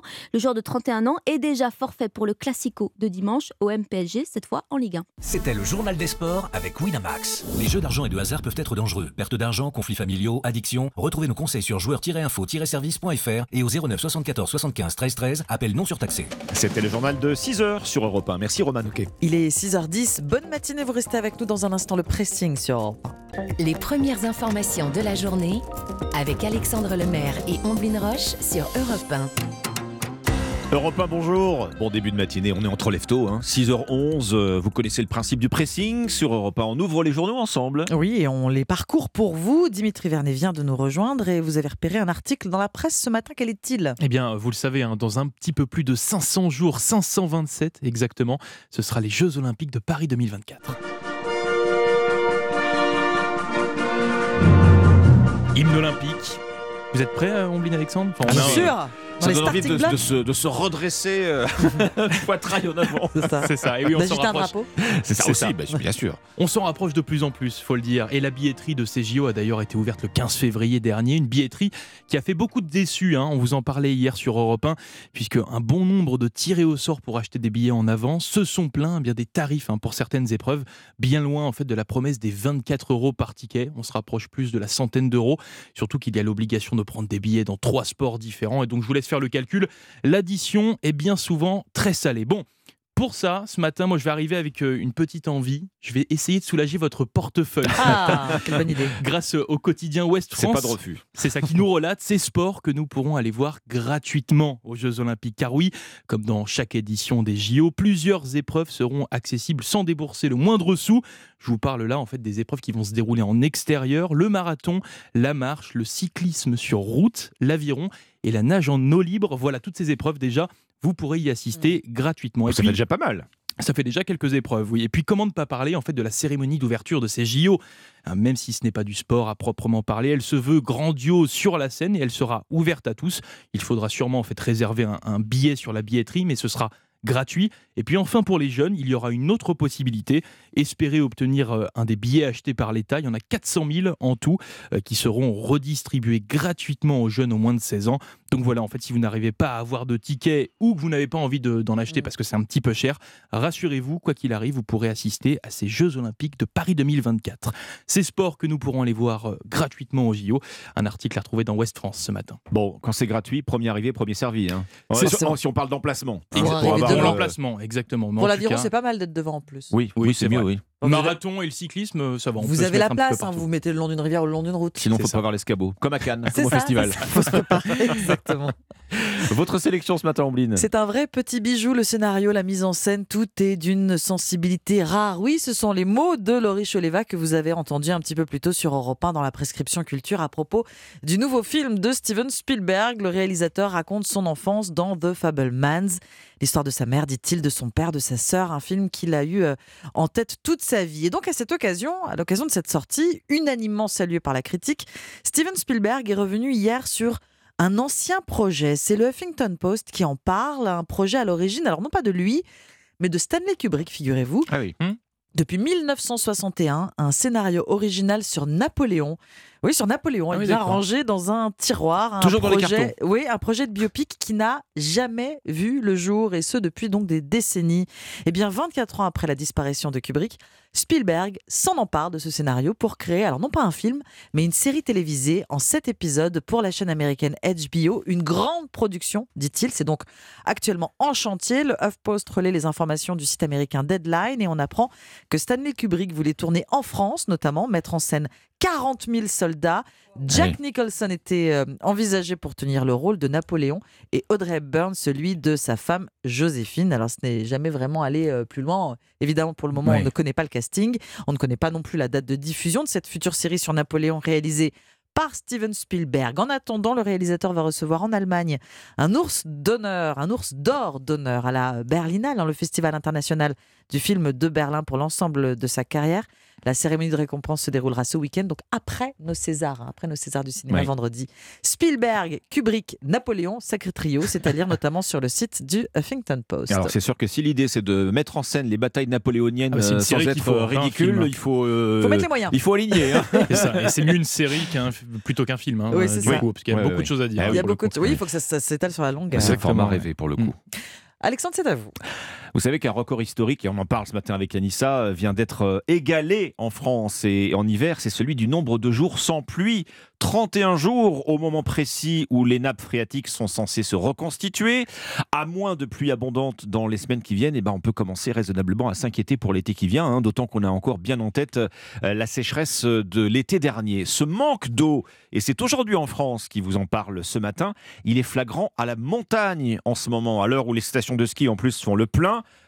Le plein de candidats au tire-fesses, hein, pas, pas le plein de neige malheureusement. Dans les stations, l'enneigement est effectivement à un station plus bas depuis euh, 60 ans. Il faut remonter en fait à l'hiver 64 euh, pour euh, retrouver cette même situation, euh, particulièrement visible dans les stations de moyenne montagne, hein, où on voit euh, l'herbe et les cailloux euh, gagner du terrain un peu plus euh, jour après jour. Pour ce qui est dans des conditions correctes, cette année particulièrement, il faut aller plus haut et de préférence dans les stations euh, bien équipées en canon à neige. La neige artificielle qui était euh, il n'y a pas encore si longtemps l'exception et qui est en train de devenir la norme. Ouais. Et oui, il ne neige pas ou pas assez, les températures sont trop douces, ce qui ramollit ou alourdit la neige. La neige, elle est trop molle pour vous La neige, elle est trop molle pour moi. voilà. Résultat, bah, des accidents en cascade. hein. Euh, Le chef des urgences de l'hôpital sud de Grenoble a même dénoncé une situation catastrophique. Les hôpitaux de la région euh, sont saturés de skieurs blessés. Un grand nombre de fractures, dit-on cette année, en particulier chez les jeunes. Alors, le ski attend sa révolution écolo. C'est ce qu'on lit aussi ce matin, un peu plus loin dans les colonnes d'aujourd'hui en France. Euh, plusieurs grands noms du ski ont profité des, des récents championnats du monde à, à Courchevel, hein, Courchevel, pour euh, exiger la neutralité carbone ou, ou des mesures anti-pollution. Avec le réchauffement, bah oui, les, champ- les champions euh, de ski sont en train de se dire que le temps de leur discipline sportive est peut-être bien compté. Tout cela à lire dans Aujourd'hui en France, le Parisien. Merci beaucoup Alexandre, merci Dimitri, c'était le pressing Europe 1. Bonjour, bon matin, la partition du pianiste et chanteur de la Nouvelle-Orléans, Harry Connick Jr. à suivre. Votre partition Blin à 6h19 sur Europe 1. Il n'est pas un chanteur de jazz, mais plutôt un musicien de jazz qui chante des chansons écrites avec des éléments du jazz. C'est exactement ainsi que se définit lui-même Harry Connick Jr. Comprenez qu'il est impossible de le classer dans un style, de le mettre dans une case. Harry Connick Jr. est pianiste, chanteur, il est compositeur, arrangeur, acteur aussi. Bref, Harry, un ami qui sait tout faire et avec en plus une voix de crooner à la Frank Sinatra et un physique de gendre idéal, silhouette élancée sourire ultra braille. Well, you can't have a dream and cut it to fit. But when I saw you, I knew we'd go together like a wink and a smile. Alors c'est vrai qu'il présente bien Harry Connick Jr., euh, un prodige comme euh, l'Amérique aime en voir pousser. Oui, il a tout du garçon modèle, néo-orléanais pur jus. Il grandit entre un père procureur et une mère juge euh, qui possédait un magasin de disques avant sa naissance. Catholique pratiquant, les Connick vont à la messe le dimanche. Le jeune Harry touche un piano à 3 ans, joue l'hymne américain à 6 ans pour la nomination de son père hein, comme procureur de district, puis le concerto pour piano numéro 3 de Beethoven avec le New Orleans Symphony Orchestra à l'âge de 9 ans. Harry Connick Jr. va apprendre le reste, c'est-à-dire le jazz, dans des clubs enfumés du carré français. I love Paris every moment, every moment of the year. Harry Connick Jr. finit par quitter New Orleans, la Nouvelle-Orléans, direction New York. Là où tout se passe, il dirige rapidement son propre big band, triomphe dès ses premiers enregistrements, il se revendique d'abord pianiste, un instrumentiste hors pair et un extraordinaire improvisateur. Il finira par accepter qu'il est chanteur aussi. Dans les années 90, euh, la presse américaine le décrit d'ailleurs comme la dernière coqueluche de Broadway. Ouais, il faut dire qu'Harry Connick Jr. excelle en matière de bandes originales, naturellement avec une gueule pareille. Hollywood finit par lui faire les yeux doux, vous vous souvenez? Il était le capitaine Jimmy Wilder, le faire-valoir de Ah, Will oui. Smith dans Independence Day. I is just what I was,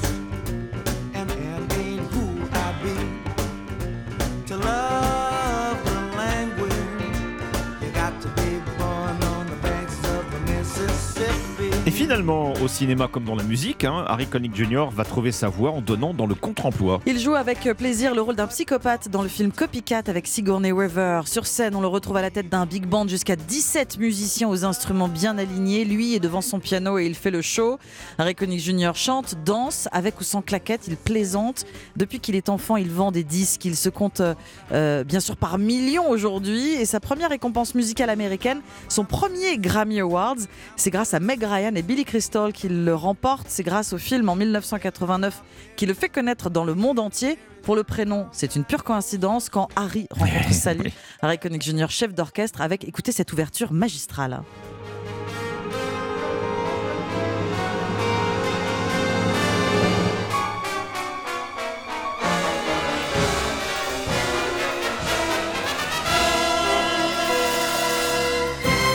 It had to be you. Harry Connick Jr., artiste euh, prolifique, hein, pendant qu'il joue la comédie ou qu'il enregistre euh, des bandes originales, bah, il trouve encore le temps de sortir un disque par an. Oui, et dès la fin des années 80, il tient la cadence ainsi pendant 20 ans jusqu'en 2009 avant d'espacer un petit peu plus ses parutions. Chaque disque euh, est une aventure hein, entre reprises de grands standards et chansons originales, entre jazz pur et incursion dans le funk, le rhythm and blues ou la pop. En 1992, il sort l'album concept baptisé Star Turtle dans lequel il raconte l'histoire d'une tortue géante venue de l'espace qui arrive à la Nouvelle-Orléans. Oui. La musique sera sa planche de salut. Cette musique, Harry Connick Jr. la joue à la fois sur son piano et sur son orgue électrique. The city don't even matter. I could be anywhere.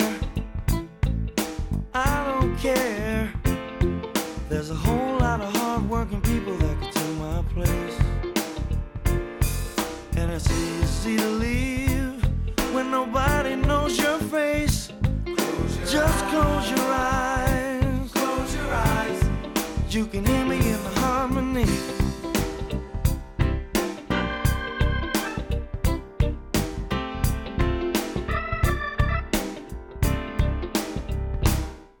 Well, I came up in New Orleans, fixing what I could find to peace my mind. I gave what I had to the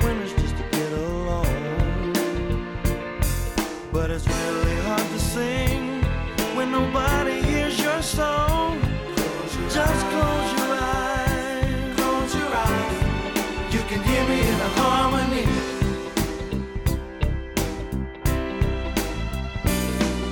I thought I learned from getting burned. I bought a suit of armor and a silver cane.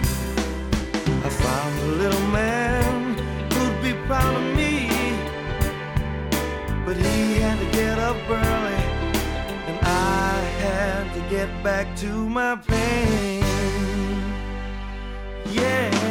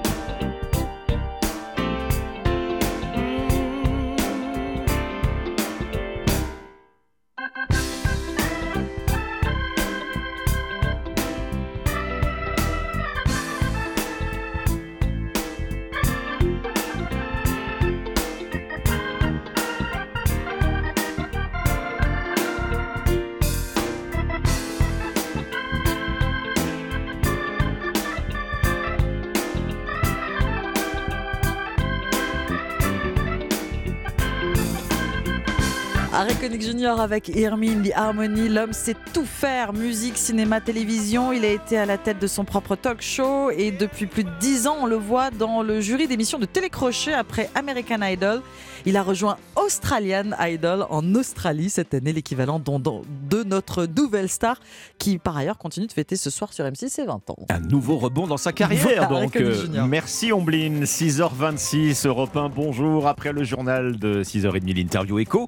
La France, nouvel Eldorado des fast-food. Et oui, de plus en plus d'enseignes euh, viennent s'y implanter. Elles se battent pour se faire une place au soleil, évidemment. Le nombre de fast-food en France augmente. L'expert en consommation Nicolas Nouchi euh, vous donnera ces chiffres. On verra euh, la stratégie de ces enseignes euh, pour vous séduire. Et puis, quelles conséquences, évidemment, pour euh, nos habitudes alimentaires. Rendez-vous 6h40. Avant 7h, la revue de presse internationale avec les correspondants d'Europe 1. On sera également avec Anissa Mbida pour l'innovation. Ce matin, des écrans tactiles qui se nettoient tout seuls.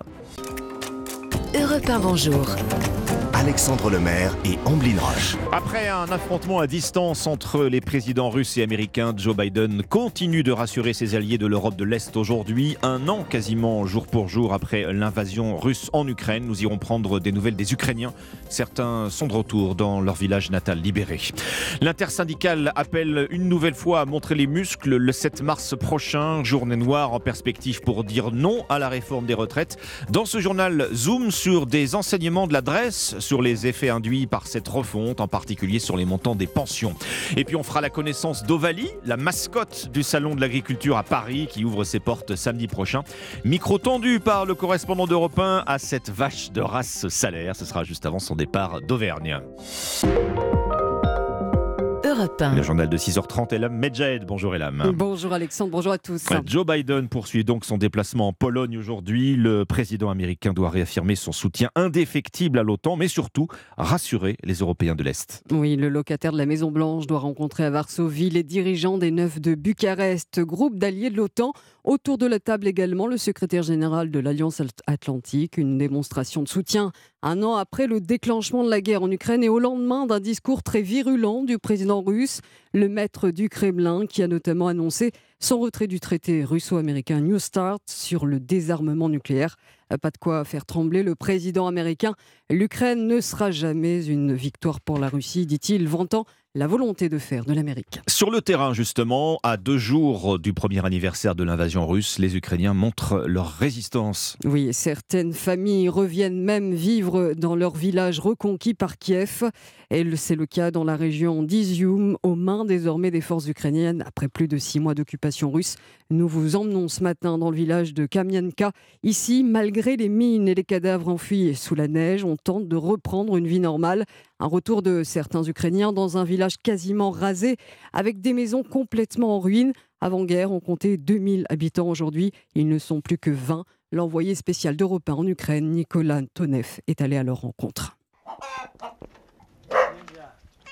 Tout d'une campagne bucolique. Mais attention, ici, malgré le retour de la paix, la mort rôde. Il peut y avoir des mines. Surtout ne pas quitter le chemin. Plusieurs personnes ont sauté dessus. Le dernier il y a environ trois semaines. Attention là-bas, un volontaire a sauté aussi. Impossible donc de rechercher les morts recouverts de neige aux alentours. Il y a eu environ 50 morts. On ne sait pas en fait. Oui, c'est ce que l'on sait. Et il y a encore les morts des démons russes qu'ils ont laissés sur place. Peu importe, Yelena fait sa vaisselle dehors dans le froid et l'espoir. On nous a offert un En gros, on recharge les téléphones dix fois par semaine pour l'école à distance de mon fils. On s'est habitué. C'est terrible, désagréable, douloureux. On a vu le village anéanti sous nos yeux, tout brûler, s'effondrer devant nos yeux. On a vu tout cela. Mais le meilleur est à venir. Le printemps arrive. Le jardin aidera alors les poules à nourrir la famille. L'administration promet des matériaux de construction, mais pour les mines, il faudra continuer à marcher droit. Nicolas Tonev, envoyé spécial d'Europe 1 en Ukraine. Ils ne reculeront pas, les syndicats mettront bien la France à l'arrêt le 7 mars prochain. L'intersyndicale le dit dans un communiqué envoyé hier soir et insiste sur sa volonté de durcir le mouvement contre la réforme des retraites, mot d'ordre signé notamment par la CFDT, la CGT ou encore Solidaire et l'UNEF. Une journée morte à venir, menace-t-il, alors que le, texte intérira dans six jours au Sénat. Après le vacarme de l'Assemblée nationale, le débat continue. De son côté, l'adresse la direction de la recherche, des études, de l'évaluation et des statistiques du ministère de la Santé vient de dévoiler ses derniers chiffres sur les retraites en France. Un document riche en enseignements, Barthélémy Philippe. Oui, le premier enseignement, c'est que la France compte de plus en plus de retraités. Ils sont aujourd'hui 17 millions, dont une majorité de femmes. Autre point important, les Français liquident leur retraite de plus en plus tard, en moyenne à 62 ans et 7 mois, contre 60 ans et demi en 2010. Les femmes partent même à 63 ans, soit 10 mois plus tard que les hommes.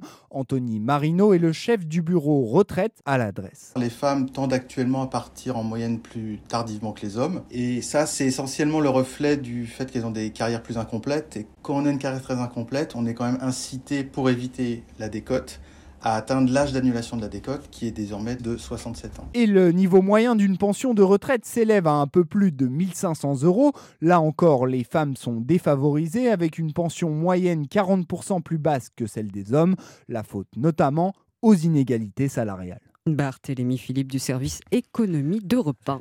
6h34 sur Europe 1. Après le secteur du prêt-à-porter, c'est celui du bio qui se retrouve aujourd'hui en difficulté. Oui, lors du confinement, le marché a connu un véritable succès, les Français voulant consommer mieux et local. Un engouement qui semble bien retomber avec l'inflation galopante et un pouvoir d'achat en berne. Le marché du bio subit une perte de son chiffre d'affaires de près de 4% entre 2021 et 2022, selon le cabinet IRI. Il descend même de 6% dans la grande distribution. La montée des prix a donc un lien direct avec la baisse des ventes de produits bio. Noah Moussa. Oui, à l'heure des arbitrages, les Français font de plus en plus l'impasse sur le bio lorsqu'ils font leurs courses. C'est le cas de Marie-France, 57 ans, qui a revu certaines de ses habitudes alimentaires. Je faisais en sorte d'acheter des gâteaux bio et vu euh, l'augmentation, j'ai décidé de les faire moi-même. Donc je prends des ingrédients qui sont bio. Au niveau tarif, ça revient à peu près au même qu'un paquet de gâteaux, mais au moins j'en fais beaucoup plus. Et les gâteaux bio ne sont pas les seuls à être délaissés par les consommateurs. Beaucoup d'autres produits font les frais de l'augmentation des prix. Laure Verdeau, directrice de l'agence bio. Il y a une déconsommation alimentaire en général et en bio en particulier. Ça touche le lait, les fruits et légumes et bien sûr la viande, notamment la viande de porc, puisque les jambons de marque distributeur premier prix peuvent démarrer à 15-20 euros en non bio. Et en bio, c'est plutôt aux alentours de 40 ou 50 euros le kilo. Les professionnels du secteur tentent de stabiliser les prix et la baisse des ventes en attendant des jours meilleurs. Leur espoir, une reprise du bio en 2024. Noah Moussa pour Europe 1. Les produits bio et l'âme qui pourraient bien retrouver quelques couleurs au Salon de l'Agriculture. Oui, rendez-vous incontournable qui s'ouvre dans trois jours au Parc des Expositions de la Porte de Versailles à Paris. Mais la star cette année, c'est Ovalie, la vache de race salaire, âgée de 5 ans. Portrait de cette égérie 2023 avec ce reportage du correspondant d'Europe 1, Jean-Luc Boujon. Voilà Ovalie. Ovalie, c'est son propriétaire, Michel Vancimertier, jeune agriculteur de 34 ans, qui en parle le mieux. C'est une vache salaire de 5 ans. C'est une vache de grand format qui pèse un peu plus de 800 kg, avec une tête très marquée. On voit les cornes en forme de lyre, avec beaucoup de longueur, le front large et le, le poil frisé à, à, cajou. Elle a toutes les qualités de la race. On voit un très bon bassin, une très belle mamelle, de bons aplombs. C'est une race rustique, une race de montagne qui se déplace très bien et qui est mère de deux petites jumelles. Deux petites femelles d'un mois et demi seulement qui feront le voyage vers la capitale avec leur mère. Dix jours après Paris face à la foule, mais cela ne devrait pas effrayer Ovalie, estime son propriétaire, car cette vache, c'est un tempérament. C'est une dominante un peu dans le troupeau. Elle se laisse pas marcher dessus. C'est un peu comme les montagnards, on va dire. C'est un peu de caractère. Mais après, c'est une très bonne vache. Elle est super agréable, super gentille. Et on en est fiers aujourd'hui. elle s'est même déjà posée pour les photographes. Elle a l'habitude, alors maintenant, dès qu'il y a des médias, elle se lève. Elle a compris que c'était pour elle. Elle fait la vedette. Une vedette que chacun pourra admirer dès samedi dans le hall 1 du salon. Saint-Alirès-Montagne en Auvergne. Jean-Luc Boujon, Europe. Voilà, et puis Emmanuel Macron est attendu, lui, à l'ouverture samedi du Salon de l'Agriculture, le président qui croisera forcément Ovalie. En tout cas, on est déjà dans l'ambiance. Merci et la Medjed, 6h38. Bienvenue si vous nous rejoignez sur Europe 1. Dans un instant, la bataille du fast-food relancée en France. On voit proliférer les enseignes de restauration rapide. Alors, le restaurant classique est-il menacé? Faut-il s'inquiéter aussi pour nos habitudes alimentaires, celles des plus jeunes? On parle de tout cela dans un instant avec l'expert en consommation, Nicolas Nouchi. A tout de suite. Europe 1, bonjour. Alexandre Lemaire et Omblin Roche. Europe 1, il est 6h40. La bataille du fast-food est relancée. Les chaînes de restauration rapide reviennent en force et rivalisent de marketing pour se faire une place au soleil. Vous en parlez ce matin avec votre invité Alexandre Nicolas Nouchi, expert en consommation et directeur des études du cabinet CHD. Bonjour Nicolas Nouchi. Bonjour Alexandre Lemaire. Alors c'est vrai qu'on voit les chaînes de fast-food se multiplier en France, hein, dans, dans, la variété des enseignes en tout cas. C'est un phénomène euh, remarquable, euh, Nicolas Nouchi. Oui, c'est un phénomène remarquable, mais ça a déjà été emboîté par une grande enseigne américaine qui est là depuis plusieurs décennies. Oui. Et c'est elle qui a donné quand même le là et la tonalité pour cette, ce potentiel que représente la France aujourd'hui. Les, les États-Unis regorgent d'enseignes de restauration rapide. On en voit régulièrement arriver de, de nouvelles. Euh, parmi elles, alors on peut citer Wendy's, hein, qui n'est pas encore impl euh, implanté en France, mais qui est le grand rival du leader euh, aux États-Unis, avec ses steaks carrés, ses bols de haricots rouges. Encore une chaîne qui envisage de s'installer en France. Ça continue. On, on a de nouveaux entrants régulièrement. Alors on a de nouveaux entrants, il ne faut pas oublier qu'aussi sur notre territoire national, on a beaucoup de petites chaînes émergentes ici qui se développent, mais effectivement, bah, on regarde une grande enseigne américaine qui est là depuis des décennies, on se dit, bah, moi aussi j'ai peut-être une carte à jouer, on regarde également une deuxième qui l'a rejoint euh, il y a un peu plus d'une décennie et qui aujourd'hui a près de 500 points de vente, et on se dit, bah, il y a un potentiel quand même énorme et une carte à jouer, mais il y a quand même des règles à respecter. Hein. Alors des règles à respecter, oui, mais qu'est-ce qui crée un tel appel d'air? C'est une demande, c'est un appétit renouvelé pour les fast-foods en France? Ou c'est le même gâteau à se partager finalement alors d'abord, c'est le même gâteau à se partager. Je pense qu'il crée le même appel d'air pour être très euh, trivial. C'est des fonds d'investissement ou des grands patrons américains qui se disent tout d'un coup qu'il y a peut-être quelque chose à faire en dehors de l'Angleterre, en Europe. Et puis ben, ben, ces gens-là se disent ben, j'ai vu le succès euh, en France, j'ai vu qu'il y avait un petit potentiel à développer, j'ai vu que ça pouvait me permettre aujourd'hui de m'étendre au niveau européen. Bon ben attaquons le marché français où on a quand même ben, les, les, les fans euh, et les inconditionnels du burger plus que dans n'importe quel autre pays Le nombre de fast-food en France est en constante augmentation. Hein. Vous avez des chiffres avec votre cabinet Nicolas Nouchi tout à fait, effectivement. Bon, là, c'est vrai que ça, ça, devient un peu dingue quand on parle de ça. Il y a plus de 50 000 restaurants rapides aujourd'hui en France, hein, qui se décomposent en deux univers. Un univers du fast-good, un peu plus qualitatif, qui représente 6 000 points de vente, et 45 000, qui est le tout venant de la restauration rapide, dont notamment les fast-food. Pour vous donner une idée, en 2003, il y a un peu plus de 20 ans, enfin à peu près 20 ans, on était à 13 000 points de vente. 13 000 il y a 20 ans 13 000 à ouais. 51 000. Ah oui, c'est considérable. Hein. On, on, recevait au début de la semaine sur Europe 1 le médiateur des entreprises qui nous disait que le nombre de défaillances d'entreprises dans le secteur de la restauration avait plus que doublé par rapport à début 2022.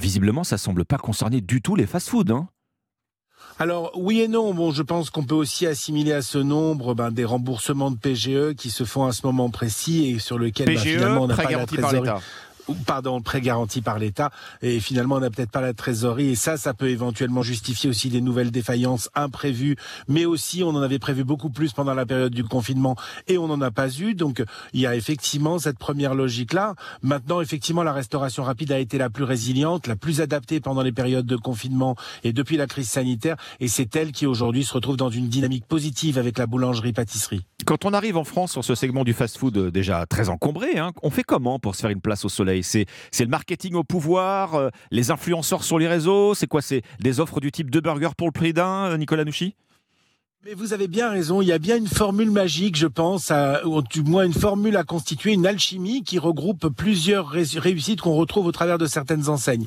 Parfois, on peut travailler sur la nostalgie. Ensuite, on peut essayer de se rapprocher de cet univers du fast casual, du fast good, qui est un peu plus qualitatif, et justement ben, créer des offres spécifiques, des, des, des recettes qui soient des recettes personnalisables, un peu plus qualitatives. Parfois, on peut fonctionner sur une communication euh, décalée, euh, amusante et euh, moderne. Mm. Mais surtout, l'objectif au bout, dans la formule, c'est d'aller attraper, d'aller capter la génération Y et Z, les consommateurs de moins de 25 ans, qui conduisent aujourd'hui la restauration hors domicile. Les plus jeunes, oui. C'est le resto anti-crise, le fast-food, anti-inflation. Enfin, je veux dire qu'on soit euh, étudiant ou qu'on sorte en famille, c'est celui qu'on peut encore se payer oui, après on peut rajouter la boulangerie-pâtisserie, on peut rajouter aussi plein de restaurants rapides indépendants qui arrivent encore un tout petit peu à nous faire descendre en dessous des 10 euros. On peut rajouter aussi euh, l'offre snacking en épicerie de proximité. Maintenant, effectivement, il y a cette fameuse formule, ce fameux menu qui va être de plus en plus sollicité par les consommateurs à l'inflation grandissante. Il y a également ben, des offres limitées. Aux États-Unis, c'est quelque chose qui se développe dans toutes les enseignes, ce qu'on mmh. appelle des limited time offers, une nouvelle recette un peu plus attractive pour tester et pour voir l'appétence. Il y a pas mal de solutions, mais effectivement, ça reste quand même une offre euh, très attractive. Bon, par rapport à nos voisins européens, hein, le Royaume-Uni, l'Espagne, on n'a pas la même empreinte en France des chaînes de restauration. Est-ce que notre modèle du bistrot, du resto indépendant, du resto d'artisan est menacé? Non, je pense qu'il faut distinguer la restauration assise, celle du café, bar, brasserie, restaurant, celle que dans laquelle un serveur vient vous prendre la commande et, généralement vous buvez des liquides qui sont conditionnés en verre. Celle-ci, bon bah, est, a une empreinte indépendante et elle va conserver cette empreinte indépendante, même s'il y a beaucoup de groupes d'indépendants qui se développent de plus en plus. Il faut le distinguer de la restauration rapide, qui bien entendu est composée d'un très grand nombre de chaînes. Aujourd'hui, sur ces 51 000 points de vente, on a plus de 13 000 points de vente de chaîne et ces, ces points de vente de chaîne représentent aujourd'hui 66% du chiffre d'affaires total. Hmm. Donc on est bien sur un univers qui est très occupé par les chaînes, mais avec des chaînes effectivement des blockbusters dont on parle beaucoup aujourd'hui. Mais je crois qu'il ne faut pas négliger toutes ces petites chaînes indépendantes de moins de 50 unités qui se développent et qui donnent aussi envie euh, de retourner régulièrement en restauration rapide. Bon, ça pose peut-être aussi un problème euh, d'habitude alimentaire, mais là ce n'est plus tout à fait votre domaine. Euh, je cite encore ce chiffre qu'on vous dévoilait hier sur Europe 1. Près d'un Français sur deux concerné euh, désormais par des problèmes euh, d'obésité ou euh, de surpoids. Merci à vous, Nicolas Nouchi, expert en, en consommation et directeur des études du cabinet CHD Expert Data Central. Merci à vous. Merci. Europe 1, bonjour, il est 6h47. Europe 1, bonjour. Alexandre Lemaire et Omblin Roche. L'innovation avec Anissé Mbida. Bonjour Anissé. Bonjour Ombline, bonjour Alexandre. Bonjour Anissé. Bonjour à tous. L'innovation du jour devrait euh, plaire aux maniaques que nous sommes. On a trouvé une technologie qui nettoie automatiquement nos écrans tactiles. Oui, alors je ne sais pas à quoi ressemble l'écran de votre téléphone. Je ne sais pas, je vois Alexandre, je vois. Oui. Hein hein, mais il y a des chances qu'il y ait plein de traces de doigts dessus. Toujours. C'est ce genre regarde, c'est probable. il y en a plein qui supportent pas, hein, qui passent leur temps à l'essuyer, la frotte frotte sur la cuisse, frotte frotte sur la manche. Eh bien, on travaille désormais sur des écrans qui sont capables de se nettoyer tout seul. En fait, on va les recouvrir d'un film spécial avec euh, plusieurs propriétés. En mode normal, bah, ça sera comme aujourd'hui. Hein. tout ce qui est liquide ou tout ce qui est gras aura du mal à adhérer. C'est ce qu'on appelle un revêtement oléophobe. Mais dès que l'écran va émettre des ultraviolets, là, le comportement du film va changer il va passer en mode auto-nettoyant, c'est-à-dire qu'il va commencer à capter l'humidité de l'air. Une couche d'eau très très fine va se former à la surface qui va permettre de dissoudre les saletés. Et ensuite, bah, on applique un petit courant électrique qui va détruire toutes les particules mmh. qui se seraient accumulées à la surface. Mmh. Est-ce que ça nettoie vraiment tout ce système? Ça ne laisse pas de traces? Non, non, non, non. En fait, c'est la même technique qu'utilisent certains panneaux solaires ou certaines vitres auto-nettoyantes. Euh, quand le film va changer de mode, la, la mini couche d'eau va s'évaporer instantanément sans laisser aucune trace et les poussières vont être expulsées par effet euh, électrostatique, comme on dit. Donc, pas besoin de passer la raclette, hein, comme quand on fait ses cardos. Tout se fait automatiquement. La seule limite, euh, c'est que le processus peut prendre plus d'une heure si la vitre est particulièrement sale. D'où l'idée de l'activer la nuit quand le téléphone se recharge. C'est ce que prévoit par exemple General Motors pour ses futurs tableaux de bord. Plus besoin de, sortir sa peau de chamois. Là, les traces de doigts, la plaine de gras seront automatiquement nettoyées dès que sa voiture est branchée. Bon, alors sur le papier, euh, vraiment, j'adore le concept, Alice, mais j'imagine que ça va coûter plus cher. Oui, malheureusement, parce pense qu'il faut complètement revoir la façon de fabriquer l'écran, notamment pour lui ajouter euh, des ampoules ultraviolets. Mais comme toujours, on se dit que les coûts finiront par baisser avec les volumes, donc peut-être que dans quelques années, bah, tous les écrans auront un mode auto-nettoyant. En tout cas, moi, qui suis aussi maniaque que vous, Oh oui. ça m'arrangerait Oh bien. oui. Merci Alice. Merci Alice. Alors attention événement sur euh, Europe 1 à l'occasion de la 48e cérémonie des Césars vendredi, journée spéciale consacrée au cinéma français toute la journée, toute la journée de vendredi dans toutes vos émissions. Le cinéma vous donne rendez-vous avec euh, des infos, des exclus, des rencontres et des interviews. Et dès 19h, démarrez votre soirée sur le tapis rouge pour accueillir en direct les plus grandes stars du cinéma français. La 48e cérémonie des Césars, c'est ce vendredi en clair, en direct et en exclusivité sur Canal+. Europe 1, bonjour. 6h50 sur Europe 1, le journal permanent Alban Le Prince. Ils promettent de mettre la France à l'arrêt. Les huit principaux syndicats et cinq organisations de jeunesse veulent faire du 7 mars la plus importante journée de grève et de manifestation contre la réforme des retraites depuis le début de la mobilisation. La réforme des retraites défendue hier matin par Emmanuel Macron à Rungis, le président qui veut lancer une réflexion sur le travailler mieux. Un projet de loi est déjà en préparation pour être présenté au printemps. La mutualité française qui annonce une baisse du nombre d'accidents du travail à partir de 50 ans. En revanche, ils sont plus graves avec une durée moyenne de 86,9 jours. Carton plein pour le livret A. Le mois dernier, les épargnants ont déposé 9,2 milliards d'euros de plus que ce qu'ils ont retiré. Le plus haut montant pour un premier mois de l'année depuis 14 ans. Et puis le Real Madrid a balayé Liverpool hier soir en huitième allée de la Ligue des Champions. Victoire 5 buts à 2. Nous devons aider le continent africain. to live with us the European dream. Good friend of Taiwan. Europe 1, bonjour. Votre revue de presse internationale sur Europe 1, nous sommes d'abord en Italie. Bonjour Antonino Gallofaro. Bonjour. Les gros titres des journaux italiens ce matin. La visite de Giorgia Meloni en Ukraine. C'est un devoir que d'être ici, a lancé la première ministre italienne, comme le rapporte l'agence de presse ANSA, en rappelant le soutien de l'Italie. Elle veut se rendre compte personnellement de ce dont un peuple qui se bat pour la liberté a besoin. Avant Kiev, donc, direction Bucha, les larmes, la boue, les fleurs, résume en titre La Repubblica. L'envoyé spécial du journal raconte que dans la ville invaincue, la présidente du conseil, émue, a confié aux habitants d'être de leur côté jusqu'à la fin. Puis dans l'après-midi, la rencontre avec le président ukrainien Volodymyr Zelensky. Selon le Corriere della Sera, elle doit permettre à l'Italie de revenir dans la locomotive occidentale après les propos pro-Poutine il y a quelques jours de Silvio Berlusconi. Nous sommes maintenant au Royaume-Uni avec vous, Elodie Goulesque, à la une de la presse britannique ce mercredi. Eh bien, au Royaume-Uni, on parle de la semaine de 4 jours, une avancée majeure, titre le quotidien de gauche The Guardian, alors que 56 des 61 entreprises ayant testé ce système affirment vouloir le conserver. On travaille donc 32 heures pour un salaire identique à un temps plein de 40 heures, ce qui, selon des employés interviewés par la BBC, rend tout le monde plus heureux. C'est l'ONG 4 Day Week qui a lancé ce test de juin à décembre 2022 et les résultats annoncés sont encourageants.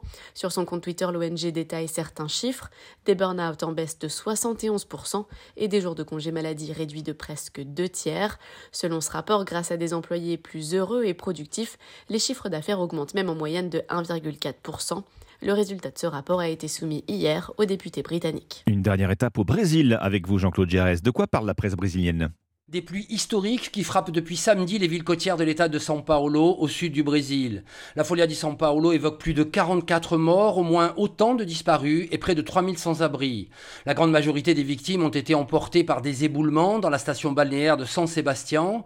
Le quotidien L'Estado de São Paulo précise que des recherches sont menées dans des conditions difficiles par des pompiers, des agents de la défense civile et les habitants eux-mêmes. Dimanche, des hélicoptères ont eu du mal à atteindre les points les plus critiques en raison du mauvais temps. Cette catastrophe, souligne le site Géon, a ému l'ensemble du pays qui fête pourtant le carnaval. Pas tous, à en croire un journaliste de la chaîne Globo, qui les larmes aux yeux a dénoncé la cupidité de certains commerçants de San Sébastien qui demandent jusqu'à 20 euros pour une simple bouteille d'eau minérale. Merci Jean-Claude Gérès, merci à nos correspondants. 6h53, bon réveil. Vous êtes sur Europe 1 comme un nouvel air de guerre froide. On revient ce matin sur ce duel à distance. Hier, un duel de discours. Joe Biden à Varsovie, quelques heures après Vladimir Poutine à Moscou et cette certitude, oui, que la guerre en Ukraine n'est pas près de s'arrêter. Et puis contre la réforme des retraites, l'intersyndicale mise tout sur le 7 mars. Elle veut paralyser le pays. Précision sur cette journée qui approche dans un instant Europe 1 matin avec Dimitri Pavlenko. À tout de suite.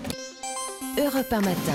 Il est 6h56, excellente matinée à l'écoute d'Europe 1. Voici Dimitri Pavlenko. Bonjour Dimitri. Bonjour Alexandre Lemaire, bonjour Oblin Roche. Bonjour. Merci tous les deux. Bonjour, bienvenue chers auditeurs.